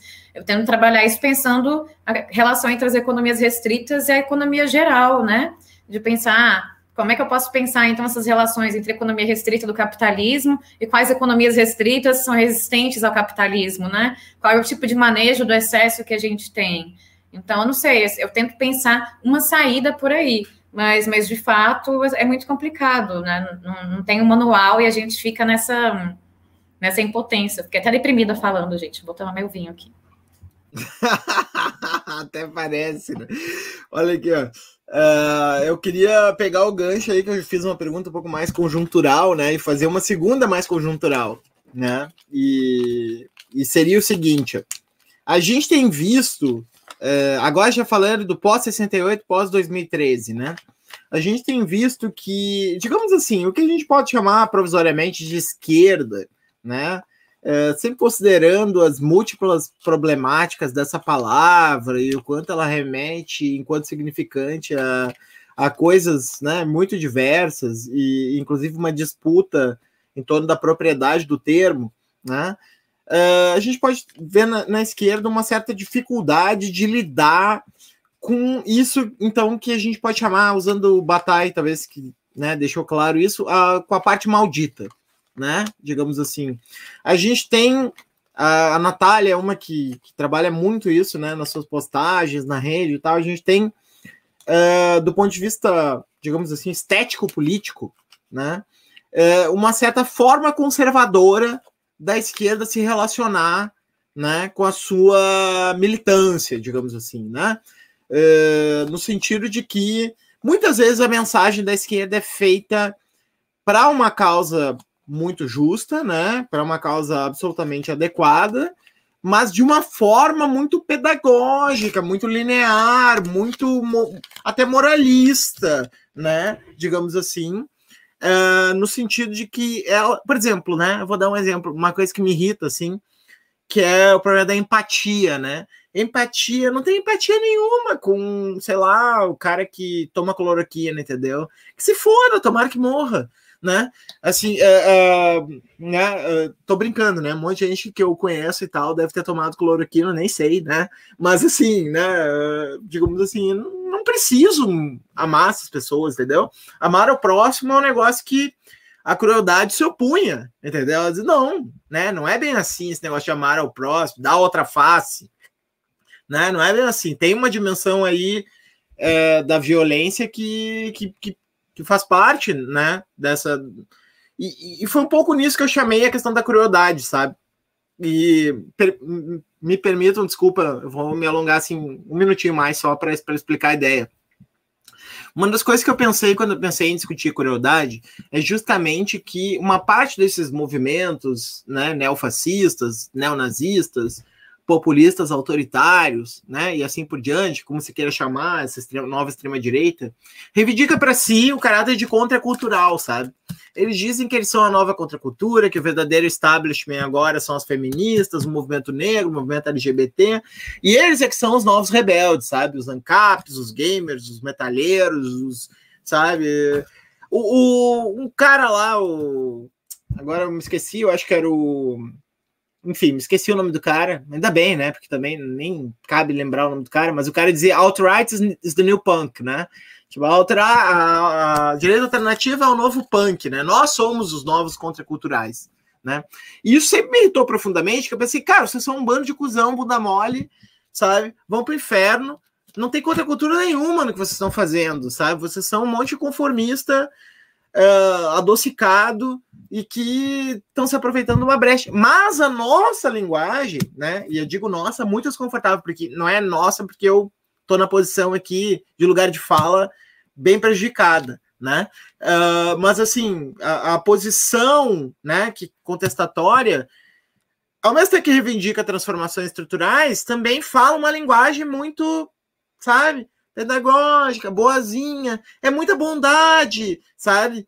É, teve um troll lá da Amazon que colocou os ursinhos carinhosos no livro da Spivak, né? Que é uma baita sacanagem, tá? Aquele quem Ken Subaltern Speak, né?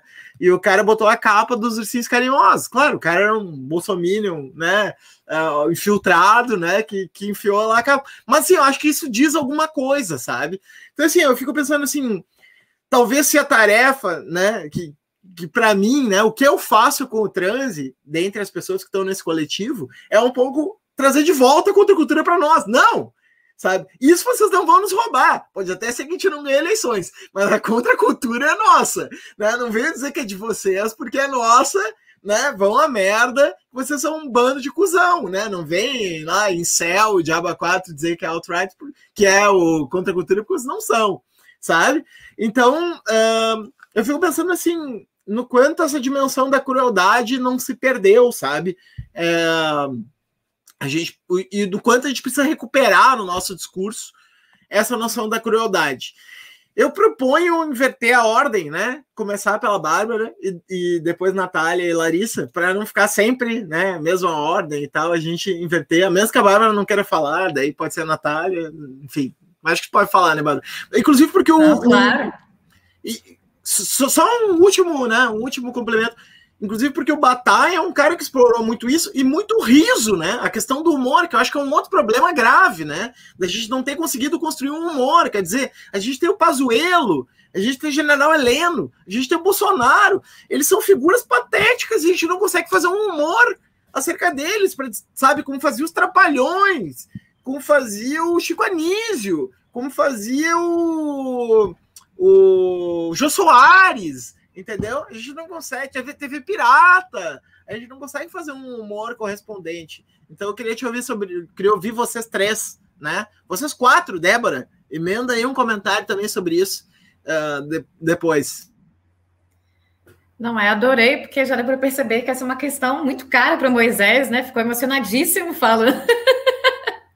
Mas assim, eu entendo também, porque para mim, né, querer tirar a contracultura da gente. Gente, alguém falar para mim que eu sou establishment, pelo amor de Deus, né, cara? Pelo amor de Deus, né? Pelo amor de Deus, assim. Eu posso repetir isso várias vezes, porque complicado. Mas assim, é difícil, cara. É difícil, assim, porque se a gente nossa, aí é treta, né? Mas se a gente para para pensar justamente na, né, nessa questão de, de, como as esquerdas estão divididas, a gente tem uma questão que é muito importante, que é o quê? Que como a, as, as esquerdas, elas pensam no apelo ao povo, né? Então, por exemplo, tem muitas esquerdas que falam justamente o quê? Não, essa questão de, de pauta identitária, né, entre mil, mil aspas, e de diferença e tudo mais, isso aqui não vai dar certo porque a gente não vai conseguir chegar ao povo, né? Mas o ponto é, na realidade, quem chega é o povo, né? Porque, assim, gente, eu tô aqui me segurando para não ficar falando nome dos partidos para não, não assustar a galera, né? Mas, sabe, não é, não é a galera, tipo, burguesa da, de Ipanema, sacou? Que, que tá chegando no povo. Então, assim, é bem, é bem complicado para mim, porque essa dinâmica, essa questão da crueldade, eu acho a mais tensa na realidade, mas é isso, porque assim, a gente já tem, né, tipo, a gente já tem uma construção política de esquerda no Brasil que tem todo um grau de, de, de moralismo, digamos assim, né, pensando, tipo assim, a construção, né, dos anos 80, PT e tudo mais, né, de onde é que a gente vem de tudo isso, então, assim, é, é complicado porque a gente, a galera, tipo, tem medo mesmo de. Exatamente, é o que o Jairo falou, que a esquerda é legalista. Eu lembro até de muito tempo atrás, o Safato, ele escrevendo um texto sobre isso, né? Gente, eu, eu sou legalista, galera. Eu sou legalista. Tipo, eu, eu não tem ninguém olhando, eu sempre dou a seta, sabe? Tá bom, isso é bom, é importante, deem seta quando vocês forem dirigir, não é esse ponto. Mas a gente, né, a gente foi, a gente foi criado, criado é uma palavra ruim, né? Mas a gente cresceu dentro da esquerda, dentro desse eto, sabe? Então a gente né, não tá. Por exemplo, uma coisa que eu acho muito bizarra, que eu fico pensando é, galera, cadê a luta armada, né? Eu tava aqui esperando, achei que quando o Bolsonaro fosse fosse eleito, né? Eu lembro de como é que tava toda aquela treta aqui em Brasília. Era o pessoal de direita, tipo, indo agredir a galera em barra de esquerda, sabe? Aí eu falei, cara, vou ter que descolar umas armas, né? Aprender a atirar e nada aconteceu, assim, nada aconteceu, nada acontece, feijoada, sabe? É, é bizarro, eu acho que a gente perdeu esse esse laço, assim, né? A gente, por ver Marighella na TV, fala, nossa, é maravilhoso, esse cara é incrível e tudo, mas a gente perdeu isso, a gente ainda é muito cristão, sabe? A gente é extremamente cristão e a gente não, não consegue sair desse lastro de cristandade, é eu também não consigo, na realidade, né? É, é foda, cara. Fiquei deprimida de novo, vou ter que beber mais vinho.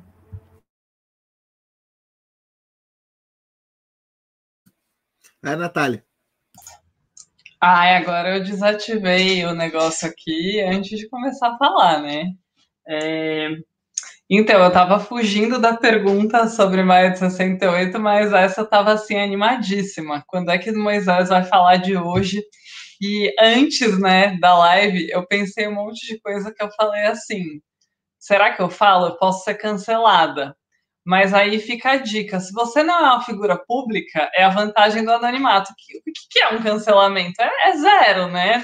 Não vou perder contratos que eu não tenho, fãs que eu não tenho, então eu vou, vou falar. Acho que o Moisés falou dos meus textos de Facebook, porque às vezes eu pontuo isso.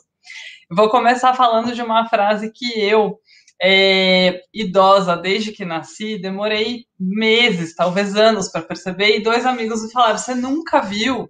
Todo mundo da esquerda fala, eu sou sempre a última pessoa. O bar descolado, eu chego lá, ele já está decadente. E com essa frase foi igual, que é o tal do a crise é estética, a crise é sobretudo estética. Eu falei: Que frase é essa? Aí, quando me falaram, já rindo um pouco da frase, eu comecei a ver. Então, assim, vou dar um exemplo.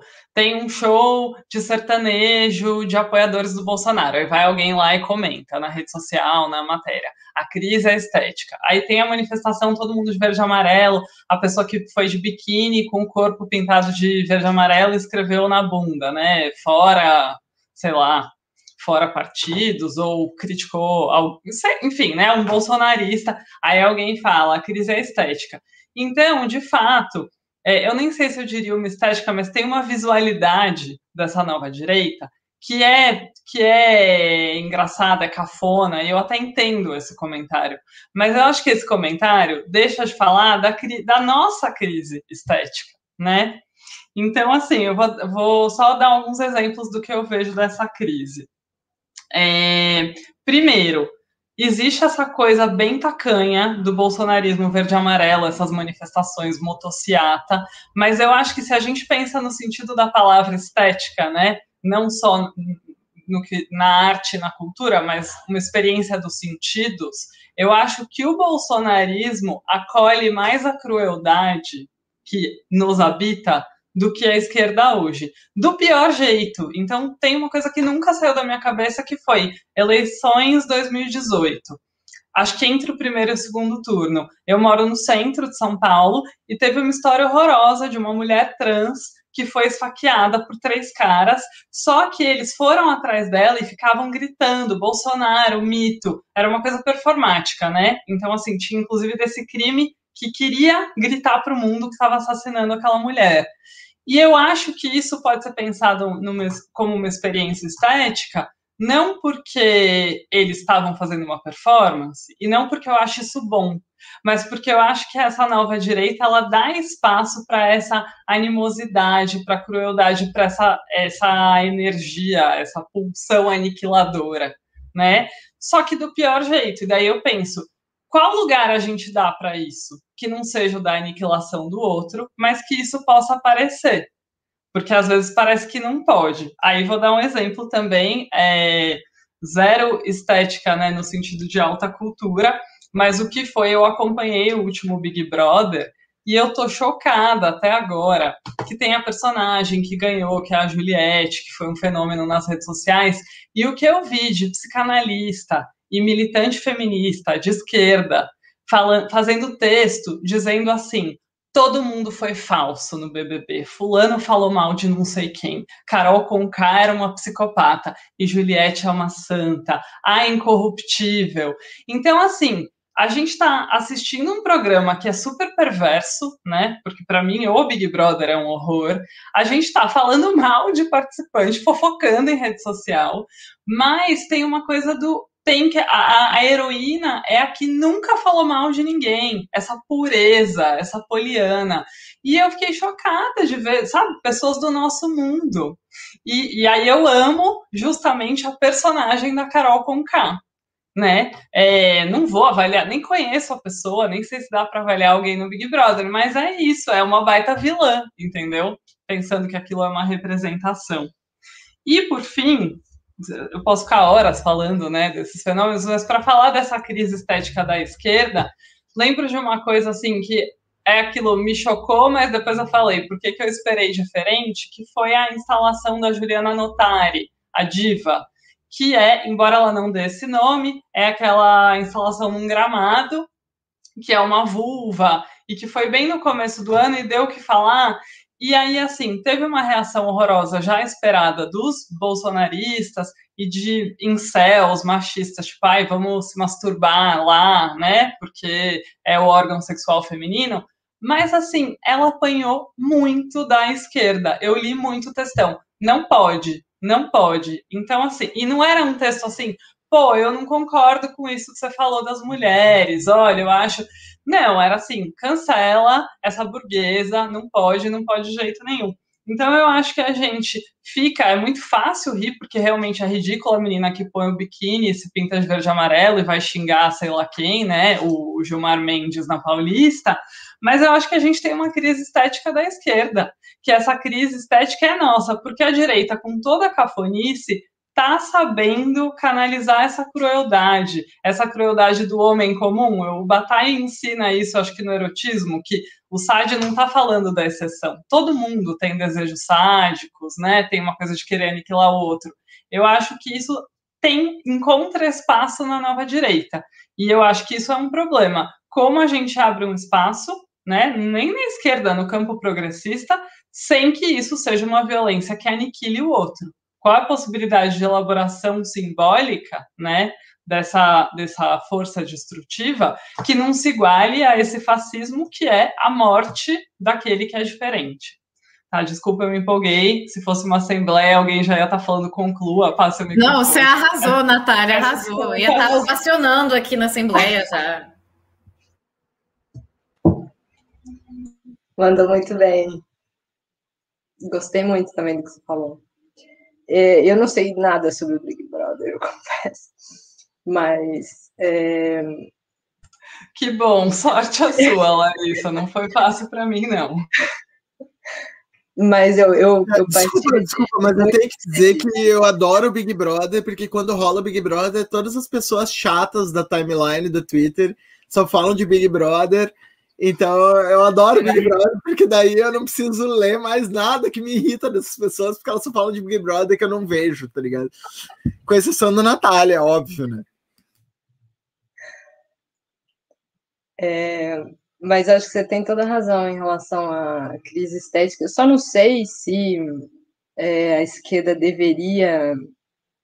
Isso para mim é uma questão é, bastante importante. Se a esquerda deveria dar vazão a essa crueldade como a esquerda faz, sabe?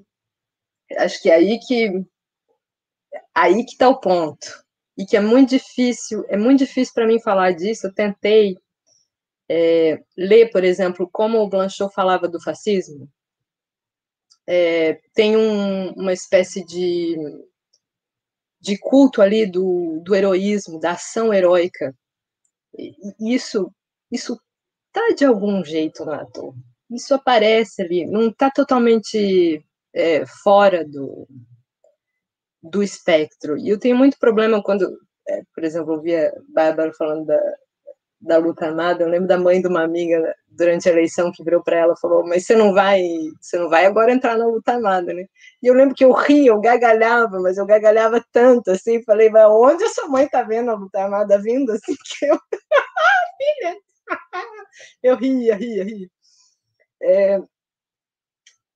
Mas tem um problema com essa coisa toda do também, porque isso tem na esquerda a esquerda tem um, tem um problema moral, mas defender a violência ela defende. E defende bem até, eu acho. Mas o, o, o, todos os tons que existem entre a luta e o moralismo, entre a guerra né, e o santo, todo, todo esse espectro, eu acho, fica vazio. Eu acho que a gente consegue dar muita vazão ao ódio, a indignação, porque Spinoza fala que indignação é, é ódio, é afeto triste, né? A gente consegue dar muita vazão dentro da esquerda ao ódio, eu acho. Ele aparece, ele se manifesta, ele fala, mas a gente não consegue se contrapor num outro sentido que não o da violência, porque apelar para a violência é fácil. No Brasil, então, é fácil.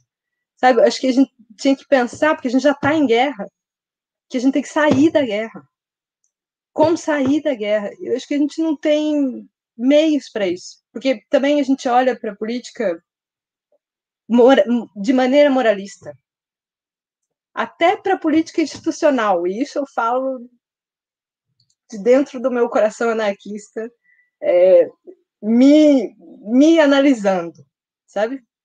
A gente olha até para a política institucional de uma maneira moralista, porque a gente quer separar o bom do mal, o bonzinho do malvado a todo custo, porque essa é a, essa é a lógica da, da, política brasileira, não só da política brasileira, o Trump também jogou nisso. Aliás, os americanos não fazem outra coisa você falar do bem, do mal, do bem, do mal, do bem, do mal. E tudo é guerra. Tudo é guerra. Só tem guerra. Esse é o problema. A gente não consegue imaginar que possa haver uma política que não seja continuação da guerra por outros meios. A gente não consegue pensar isso, não, não tem, a gente não enxerga, a gente não consegue imaginar, não consegue criar. Ai, ai se a crise, se a crise fosse só estética, sabe? Se fosse só uma questão da esquerda ter gente que consegue comunicar, sei lá que porra é essa, comunicar. Consegue falar, falar bem, né? Porque tem, também tem um problema na esquerda, tem muito professor, gente. Professor fala igual professor. Professor vai sempre ser professor. professor vai sempre querer explicar as coisas porque acha que tem que explicar porque o pessoal tem que entender, porque tem que ser racional, entendeu? O problema é que a política é uma bagunça mesmo, a gente está vendo o tamanho da bagunça, né? Então, essa, essa coisa da luta armada, eu pensei muito nisso nesses últimos, esses últimos tempos, porque eu estudei os italianos, todo, todos os argumentos que eles tinham, todos os argumentos é, dentro do Brasil são situações muito diferentes. É uma coisa você ir para a luta armada numa ditadura, outra coisa é você criticar a luta armada quando você não está numa ditadura. É, eu acho muito complicado essa questão da violência, porque quando o Eto fala, é muito bonito. Olha, ele, ele descamba às vezes, ele pede a noção, ele manda carta para Hitler, fala, venha Hitler, eu estou pronto, os franceses estão precisando de gás, mas ele fala os franceses, ele não fala os judeus, isso já, já diz alguma coisa. Mas, enfim, ele descampa tudo quanto é lado, mas quando ele fala do, do teatro, ele, ele diz uma coisa assim, olha, se as pessoas experimentassem no teatro, na arte, alguma coisa de verdade, elas não iam sair na rua matando. Elas não iam. Se a gente conseguisse produzir uma arte né, que, que fosse capaz, que fosse a vida, que não fosse outra coisa, que não fosse obra do pensamento, que não fosse representação, que não fosse abstração, se a gente conseguisse colocar a emoção num lugar onde ele pode de fato experimentar, inclusive as coisas mais abomináveis, que nós achamos abominável. Né? Se a gente conseguisse criar esse espaço, a gente conseguiria olhar com, com distância, assim, sabe? Às vezes eu tenho a impressão que eu consigo tomar distância do texto do ator, como eu não consigo com outros autores. Consigo olhar e falar, não, peraí. Porque normalmente quando a gente lê, né, literatura, a gente se apaixona, se, se, se entra naquilo e vai, né, e defende, e vai, vai junto. Mas tem alguns autores que falam, não, está falando. Você coloca em outro lugar, você toma uma certa distância. E a política, eu, eu acho que é a arte dessa distância. Tem muito a ver com análise isso, com o lugar do analista. É, é uma arte, é uma coisa dificílima. Conseguir tomar a distância para parar, para pensar, para não sair, né? Porque, porque também o Brasil é o Brasil. Fazer o quê? Essa coisa é, é, já tem tanta crueldade, já tem tanta violência, é uma coisa tão é... Enfim, acho que se a gente conseguisse tomar uma distância, olhar para as coisas que a gente precisa. Outro dia eu estava vendo, por exemplo, uma. Eu, eu levei um susto comigo mesma. Eu estava vendo uma live, cara muito inteligente estava falando assim: a gente não consegue pensar política pública no Brasil. Porque eu sou a pessoa que vai falar, aí, falou de política pública, tá aí o socialista, ah, que desgraça, lá vem e tal. E aí ele falou, porque tudo é politizado. Era alguém que tinha trabalhado no governo, eu achei muito interessante, porque eu fico pensando é, como as coisas funcionam em outros países, assim, na Europa, nos Estados Unidos, que eles conseguem fazer algumas coisas, porque no Brasil a gente vê isso, muda o governo, tipo, acabou tudo. Não, não tem mais saúde, não tem mais educação, quer dizer, não tem aquela garantia do serviço básico, né? pode mudar o governo, pode mudar tudo se o cara achar que tem que mudar. Não, não, não tem uma coisa estabelecida assim do que seria o serviço público. Sei lá, mesmo que, que isso possa parecer muito tecnocrata, não é tecnocrata, porque a, a questão do como implementar a política pública devia ser uma questão que os autonomistas tinham que responder, que os anarquistas tinham que responder, os comunistas tinham que responder. E, e onde que esse povo está fazendo isso de verdade que tem resposta? sabe, para quando um governo aparece. Porque eu fiquei estudando muito tempo essa história das revoluções, como eles conseguiram, como eles fizeram, né, o que, que deu errado. Tempão. E na comuna, por exemplo, você tinha uma administração é, que, que, o povo fazia de certos bairros, que quando os caras ganharam a eleição, o povo já já estava lá na escola, já estava lá na igreja, já estava lá no hospital, já sabia o que fazer, sabia o que fazer, tinha essa experiência, sabe? Que é uma coisa que, que, que falta porque a gente tem essa história da esquerda também, que tudo que é autônomo entra no governo, aí, entendeu? Não, não cria uma coisa social, a gente não consegue pensar a sociedade nesse país, ou, ou é o bonzinho, ou você é do time do bonzinho, ou você é do time do malvado, não tem o, o, o social, que é uma coisa que devia existir, lá deve, ser uma, uma, uma, um tilt na minha cabeça, isso, de, eu não, nem consegui pensar o que, que significa isso, o social tal, porque eu digo, não consegue construir esse, esse mínimo, assim, pelas, pelas disputas, às vezes, que são só discursivas. Sabe, ter um, ter um plano do discurso, a gente acha que tem que brigar no discurso, mas na verdade não é. É a ação que a gente não tem, que a gente não fez, que a gente perdeu, que a gente esqueceu, sei lá, que devia ter feito, ou, ou enfim, se tem um sentido, acho, é, a crueldade da qual o Arthur fala tanto, devia ser essa da, da ação, da, da experiência, é... movimentos sociais descontar. Falei demais, desculpa. Também me animo com esses, esses perrengues.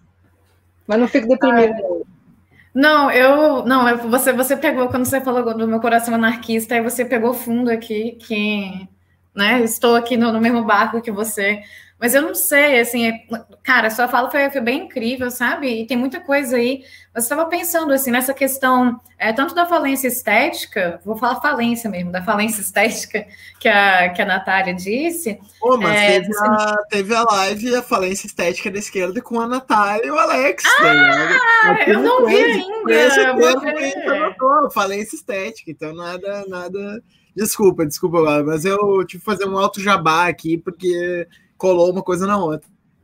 Não, adorei, tá no Zeitgeist já, tá maravilhoso. Não, mas então, uma coisa que eu tava pensando e quando você estava falando, Larissa, é que, cara, é. Talvez assim, pensando até o Bruno fez uma pergunta desde a live passada e eu não respondi ele, então eu vou tentar unir as coisas aqui. É, pensando justamente, né, quando a gente estava falando do, do a gente falou da questão da sublimação, etc é, como é que talvez a gente pensar que o nosso, né, o nosso próprio paradigma estético da esquerda, ele é muito cristão, moralista, né? Então a gente, de fato, a gente não, não arranja lugar para, né, o nosso, o nosso baixo, ele é o baixo cristão, a gente está dentro do mesmo é, esquema moral. E assim, eu não estou propondo, né, uma uma transvaloração bizarra, vida louca, crueldade, vamos sair matando todo mundo, mas, assim, pensando né, é, no que a, os alt-right acham que são o novo establishment, né? Colocar eu aqui, né? Bárbara, mina, negra, LGBTQI, né? Cara, a gente não teve o nosso momento. Agora eu vou ser bem polêmica. A gente não teve o nosso momento catártico de violência, né? A gente tá bem dentro do, do esquema cristão e escutar e tudo mais. Mas assim, não tá, né? Não tá funcionando direito. Eu não acho assim. Ai, vamos lá, deixa eu me segurar aqui para falar as coisas. É... é... Eu não sei, eu acho que, que talvez a gente possa tentar pensar.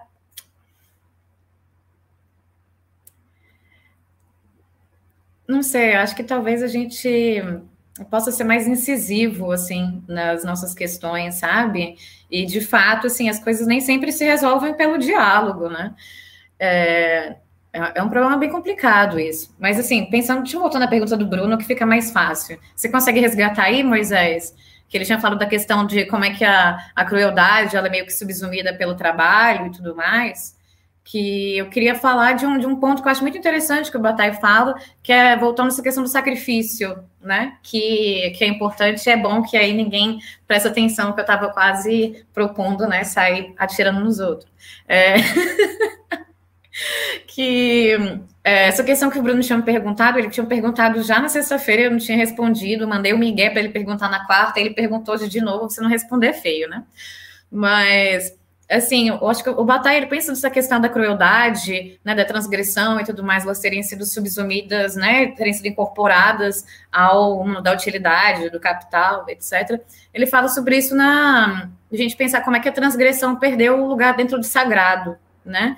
E ele fala assim, é, bem pontualmente em relação ao cristianismo, né? Como é que, com, com o advento do cristianismo, o sacrifício, né, ele é visto como um crime, né? O sacrifício, né, a morte de Cristo é entendida como um crime e que a gente tem que pagar por esse pecado, e a gente vai fazer toda uma separação entre esse movimento da transgressão, né, que vai deixar a gente ter esse contato com o sagrado, e a transgressão passa a ser vista como uma coisa, essa separação do sagrado. A gente tinha essa coisa né, misturada, essa melange do, do puro do impuro, e aí você tira o impuro do sagrado. Eu acho que essa é uma coisa que, se a gente pensando até na nossa esquerda hoje, a gente tem isso, né? A gente tira toda a parte do impuro, toda a parte é, imoral e tudo mais. E a gente fica nesse mesmo paradigma é, né, etéreo, é, limpo, e a mesma ordem hierárquica do bom e do mal. Então, essa é uma coisa que a gente perdeu, assim, o Bataille vê muito isso com, com o advento do cristianismo,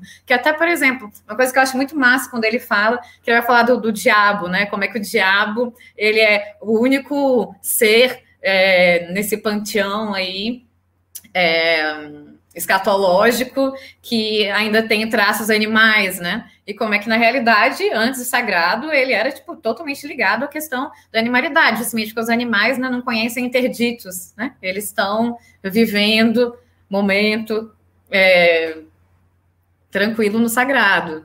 Então, eu não sei, eu acho que é, o advento do. Gente, o cristianismo chegou para zoar, né, galera? Não é foda.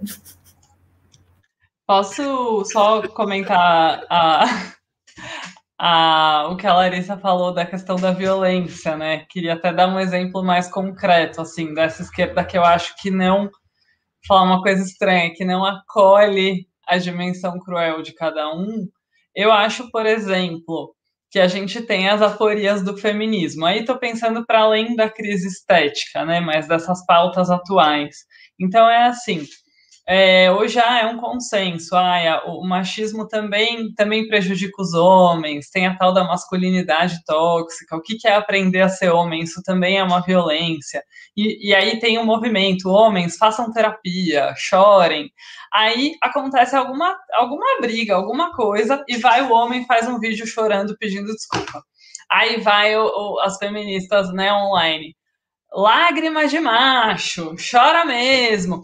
Quer dizer, tem, então eu acho que às vezes assim, bom, a gente a gente está repensando, acho que não só a masculinidade, mas a heterossexualidade, né? Acho que a gente está pensando muitas normas e, e toda uma cultura que a gente, pela qual a gente passou, e não vai aparecer esse homem, sabe? O Rodrigo Hilbert é um simulacro, é uma invenção, é um esquema, né?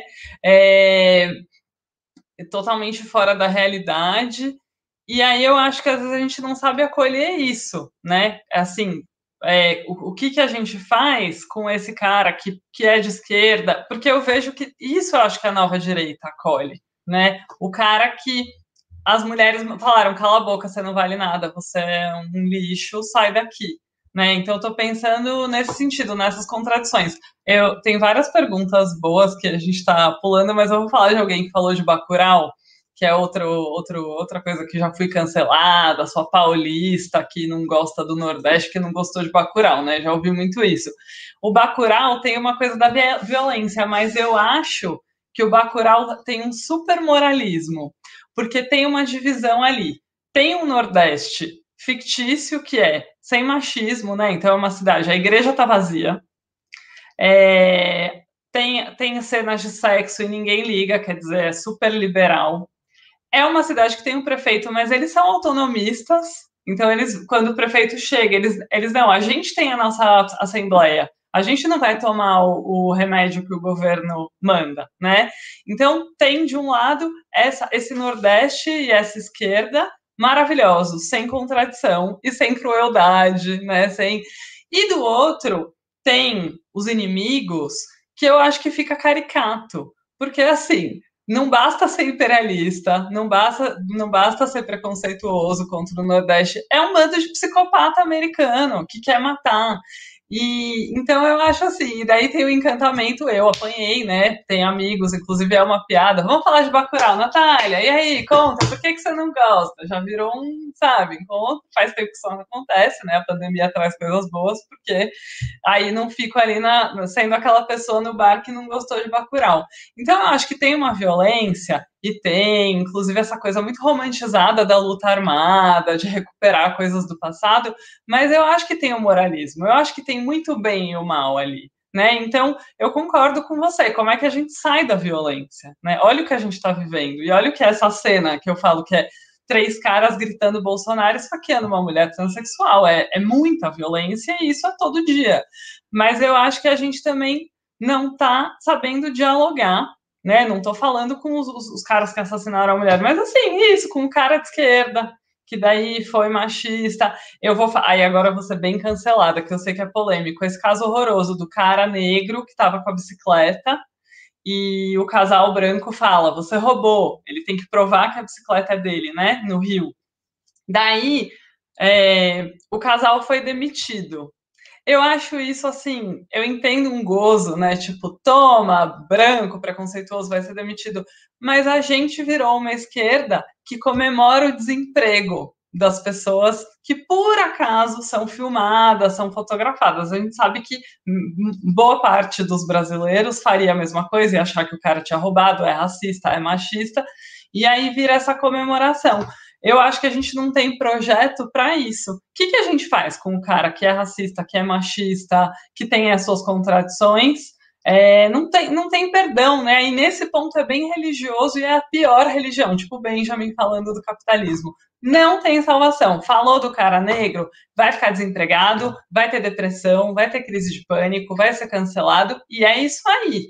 Tipo, eu acho que também tem isso. Aí tem a crueldade da esquerda. Mas assim, punitivista, né?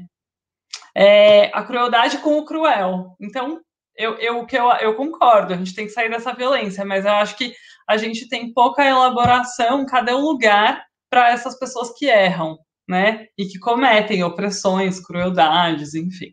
Não tenho solução nenhuma, também estou nessa angústia, compartilho da angústia de vocês. Ah, sim, eu vou te cortar, Moisés. É, eu não sei, é porque eu acho que a gente talvez esteja falando de lugares diferentes. Porque, quer dizer, é óbvio que a gente está, né? Mas eu não sei, sabe por quê? É porque, né, eu sou, sou professora, eu sou professora do IF, então eu dou, né, dou aula, né, desde do, do médio até lá para cima.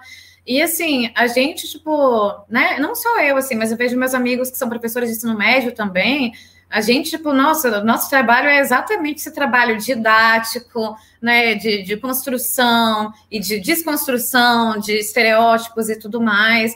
E assim, o, o, mundo da internet, cara, ele é. Eu, por exemplo, não tenho paciência, né? Eu, por, eu morro de medo de estar falando aqui e depois vimos em céu assim me charopar, eu vou entrar em crise, porque eu não tenho condições psicológicas para isso, sabe? Mas assim. É, eu acho que o mundo da internet, nesse sentido, ele é bem execrável, assim, pensar até no Twitter e tudo mais, que é todo mundo se charupando, e assim, isso em todos os momentos, feminista com feminista, movimento negro dentro do movimento negro, todo mundo se esculhambando. Mas eu acho que, né, os professores, assim, que eu conheço aqui de Brasília, do Rio também, que eu conheço vários, a gente está tentando fazer um trabalho é, de, de desconstrução e de construção para a gente mudar isso. Vai ser a longo prazo? Vai. Né? Mas, por exemplo, eu já tenho alunos meus que já formaram, estão na universidade agora, e que é uma galera gente fina, sabe? Que alguma coisa que eu falei deu certo. Então, eu não sei, assim, eu acho que tipo, é um projeto educacional, sabe? Que a gente tem que, que pensar. E hum, esse rolê de, de ódio da internet é, é complicado. E uma questão que eu acho uma colocação bem interessante. Eu também fiquei um pouco incomodada nessa questão, né, do, de demitir as pessoas e tudo mais. Mas depois eu falei, não, tem que demitir mesmo, bando de otário. Depois, quando eu soube que o cara, ele era empregado e a mãe dele era a empregadora dele, aí eu falei, ah, vai ter que ser demitido mesmo, né, cara? Vai tomar no puta que pariu. Tinha que ser um cara desse para falar uma merda dessa, né? Tinha que ser. Aí eu tirei todas as minhas dúvidas do, da minha, do meu incômodo dele ter sido demitido. Eu não falei, sabia. Então ele, a mãe cortou a mesada. Eu achei Exato. que é porque hoje tem essa pressão com as empresas, né? Olha, essa pessoa trabalha na Avon, aí vai. O que eu acho de fato a internet é execrável, mas eu acho que tem esse poder, né? Tem, eu acho que tem movimentos de manada que ultrapassam a esfera da internet. Então é isso. Hoje, é, quando você tem uma multidão mobilizada, você demite a pessoa, né? Você pressiona a empresa. Outra coisa estranha, porque geralmente a gente pressiona como consumidor, que é outra coisa. O Avon, parece que a Avon é uma maravilha, né? Natura. É. Ô, Avon, eu, eu uso o seu batom. Você faz esquema de pirâmide, paga mal os funcionários, mas eu uso o seu batom. Agora, se você não demitir esse racista, eu nunca mais uso esse batom. Aí vai lá Avon e solta uma nota demitimos, somos contra o racismo. Né? Então, acho que é, quando eu falo do emprego, é isso. Também acho que a gente pressiona como consumidor e não como cidadão, né? Posso roubar a palavrinha? Eu, eu ia te chamar agora, Débora, para dizer o que, que tá achando de tudo isso e tal. Uh, eu não sei se eu já agradeci pelo convite, obrigado. Eu tô achando que eu não conheço Blanchot, nem Bataille, vou atrás, até porque né, foi bem instigante a discussão, mas várias coisas que foram ditas aqui ficaram, enfim, mexendo na minha cabeça, e principalmente quando alguém falou do teatro, que num determinado momento, né, que, que o teatro poderia ser esse lugar onde a gente pudesse experimentar as coisas, inclusive as coisas cruéis, né, uh, uh, do mundo. E, e, e, eu não sei também até que ponto isso que a gente está vivendo e o bolsonarismo não é uma das poucas coisas que tem a nos oferecer, que é essa experimentação de sim, desejar a morte do outro. E eu não vou cair, né, que já foi bem criticado, inclusive, nesse moralismo do inclusive que parte da esquerda compra, que é o ah, não pode fazer isso, né? Como se a gente conseguisse ter outra saída que fosse uma saída moral, que fosse uma saída digna, que fosse uma saída onde a gente conseguisse sair, não só sair esfarrapado, mas sair assim com a nossa moral sem ter sido uh, uh, destroçado e não ter caído nos mesmos jogos. Eu acho que o momento não é esse, né? Eu fico pensando muito, uh, várias várias casinhas atrás no assunto, mas várias casinhas atrás, alguém falou do nazismo e eu fiquei lembrando uh, do, da experiência do Beckett. O Beckett ele estava em Paris quando vai, quando né, o, exército nazista vai invadir Paris e ele estava escrevendo o Godot, né, o Esperando Godot. E o Esperando Godot é basicamente uma peça que nada acontece em dois atos, né? Então quem não, não tem assim contato com o teatro e vai ver o Esperando Godot acha que é uma coisa completamente sem pé nem cabeça, porque é aqueles caras no meio do nada esperando um cara, que é esse tal de Godot, que não chega nunca, mas manda um, um, um menino dizer, então, ah, ele teve problemas hoje, mas ele vem amanhã, e, e, aquilo vai, vai postergando, e esses caras apanham todos os dias, eles acordam na vala e eles não sabem mais o que é o hoje o que foi o ontem, porque todos os dias são muito parecidos e é no meio do nada. Então, é, é, é essa sensação, assim, do, do Ocidente, eu não estou no ambiente acadêmico, então posso fazer generalizações sem medo de, de ter a, a atenção chamada, mas essa sensação meio geral do Ocidente que uh, uh, depois das grandes guerras ocidentais, que foram chamadas de guerras mundiais, não há nada que se possa fazer. Aquela experiência, ela é tão chocante que não há nada além daquilo a não ser essa, essa eterna impotência. Alguém falou, já não sei mais qual das meninas, desculpa, foram três ou quatro copos de vinho, mas alguém falou da impotência. E daí eu fico pensando no Arthur. Eu não sou uma estudiosa do Arthur, mas eu experimentei o Arthur no teatro. E eu experimentei o teatro. E essa experimentação fez com que, sei lá, na academia um dia eu chegasse e lesse o texto do Deleuze, do Corpo Sem Órgãos, e eu entendesse aquilo. Eu, eu não entendo o resto inteiro da obra do Deleuze, mas lendo aquilo, eu entendi não entendi de uma forma, sei lá, kantiana, cartesiana, né? Mas eu entendi porque o meu corpo já tinha sido afetado por essas experiências limite. E eu acho que quando o Arthur vai falar da crueldade, ele vai trazer do corpo, ele é um cara corpóreo, é uma concretude. Uh, uh, tá falando disso, do que que pode um corpo e do que que a gente pode experimentar. E quando a gente vem e, pensa o tempo que a gente está. Eu sempre fico pensando e eu me surpreendo, porque eu sou uma pessoa pessimista. E daí, quando eu penso isso, eu fico surpresa, porque é sim, é uma questão estética, é, é, e a estética como forma, né? Como forma de se relacionar com o outro, como forma de experimentar o mundo, em que ponto ou não esse, esses outros uh, podem estar nessa nossa experimentação mas também é uma questão sobre conseguir imaginar mundos possíveis. E eu acho que é aí que a arte chacoalha o negócio, é por isso que ela é tão atacada, e, e, é nesse ponto que eu acho que o Arthur é um cara potente, né? Então, quer dizer, assim, esse Deus, né, esse Jesus Cristo que desce, né, nos altares, e que eu vou, e que ele vai negar, vai negar batismo, é, é isso, sabe? Quer dizer, a gente tem uma, uma, uma privação contínua né, dentro dessa mentalidade cristã, da potência do corpo. O corpo não é potente, o corpo é impotente porque a potência está em algo que não é aqui. Então a gente nunca vai conseguir experimentar isso. E eu acho que em certa medida a gente que se a gente que se diz progressista é um agente muito grande e ser progressista é estranho. né? É o que tem. Eu não sou muito partidária da ideia de progresso, mas é o que tem. Então, a gente progressista, a gente está confinado nesse lugar onde só nos sobrou o termo que está sendo posto para a gente, que é esse termo da, do moralismo. A gente não consegue mais fazer essas experimentações com o corpo. Essa coisa da contracultura, essa coisa que o próprio Foucault vai experimentar tá? de dentro de, de, de, de clubes, BDSM, de, entrar num, meio que numa subcultura, esse termo é horrível, mas entrar dentro de algumas experimentações né, uh, uh, uh, do universo homossexual de Paris, isso a gente perdeu. Né? Então, quando teve algum tempo atrás parte de alguma intelectualidade falando que não, não é uma hipótese repressora, eu fico pensando na concretude do mundo hoje no Brasil e eu não sei. Eu acho que não existe hipótese mais repressora do que a gente está vivendo agora, né? Inclusive com elevar meio que ao status de criminoso quem propõe outras coisas, né? Uh, fico pensando isso. Fiquei pensando também sobre o que foi dito aqui sobre 2013. Eu fui uma pessoa que fui para a rua em 2013. Nossa, e aquilo foi um momento. E aquilo foi um momento para os meus amigos assim mais íntimos, né, que perduram e que foram comigo. E essa sensação do roubo, nos roubaram. E, e, e é uma, um roubo literal. A gente viu eu vi, eu tenho lembranças imagéticas. A gente volta para a imagem e eu senti no meu corpo. Mas eu vi isso, eu vi parte, sei lá, de, de, de uma juventude de partidos de direita entrando, e, era, e eram movimentos sutis, então entrando. Então, a cada ato, tu via aquilo aumentando, aumentando, aumentando e expurgando essas pessoas pessoas que estão historicamente na rua, né?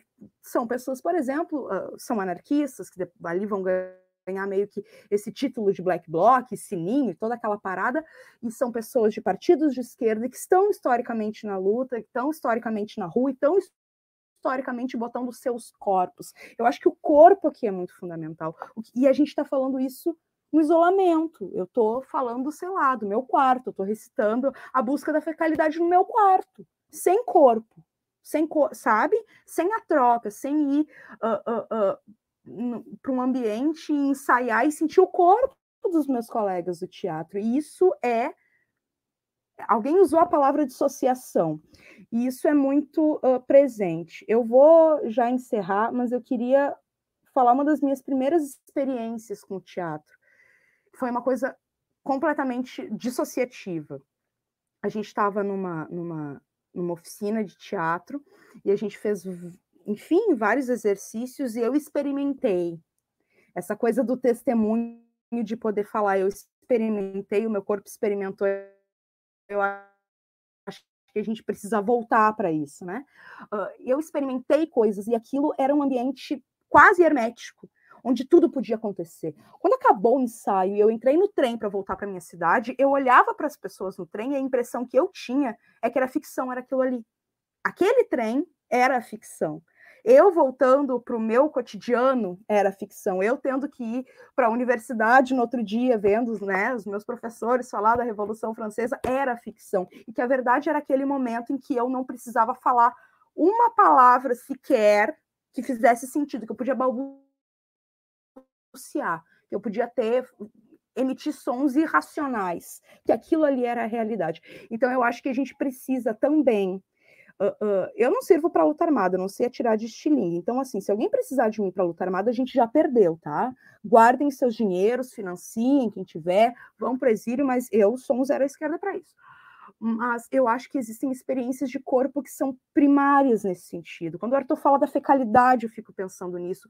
O cheiro do humano, o, o, o que que tem do humano que a cristandade não consegue aprisionar, que a educação, no sentido muito amplo, não consegue aprisionar, que a política institucional não consegue aprisionar, conseguiu, em parte, aprisionar em 2013, mas também tentou aprisionar, por exemplo, na Marcha das Vadias, que a gente já teve aqui no Rio Grande do Sul, inclusive com parte das mulheres da esquerda dizendo: não, cara, tu não pode ir pichar uma porta de um estabelecimento, porque o que, que vão pensar de nós?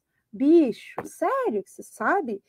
Então, fiquei ouvindo, assim, pensando várias coisas desse espaço de quem é iniciante, não precisa ter uma responsabilidade muito dura com, com quem se lê.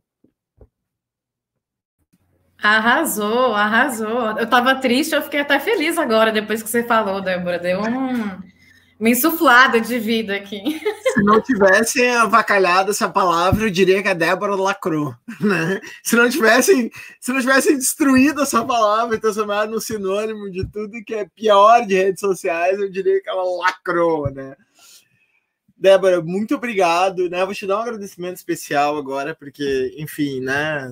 Todo o amor para ti pela, pela declamação do poema foi, foi sensacional. Tu merecia estar no, no cartaz.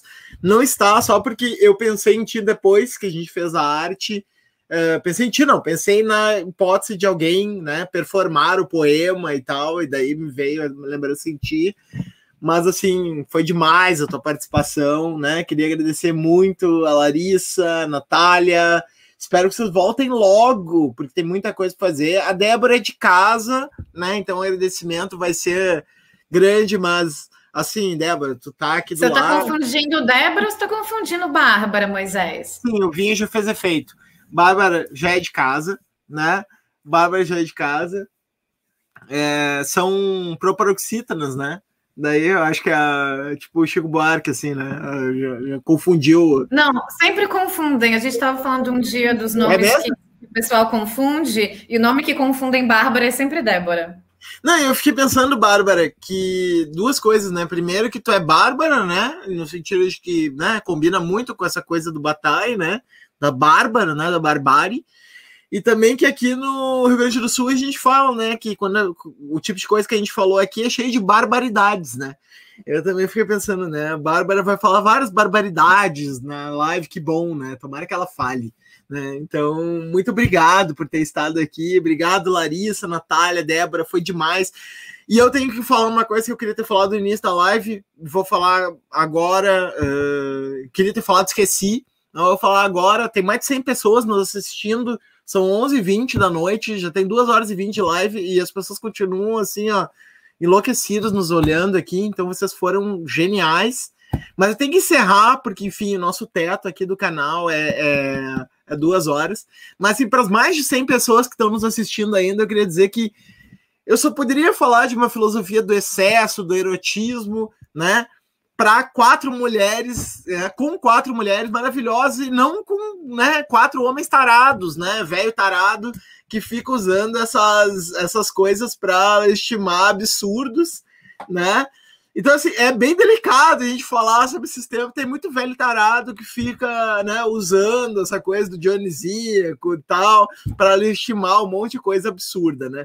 Então, obrigado por vocês terem topado conversar isso comigo, né? Oh, já que eu não sou do canal, eu vou fazer aqui o papel do se tem 100 pessoas, não sei quanto você falou, se inscrevam no canal, ativem o sininho, compartilhem com a família, compartilhem nas redes sociais, porque eu já assisti outras lives e tem muita coisa boa aqui. Eu acho que a gente também tem que é, não só ficar falando mal, mas é isso. Eu vi nos comentários, né, que o Moisés tenta criar esse espaço é, e falar da contracultura. Então, é, assistam outras lives.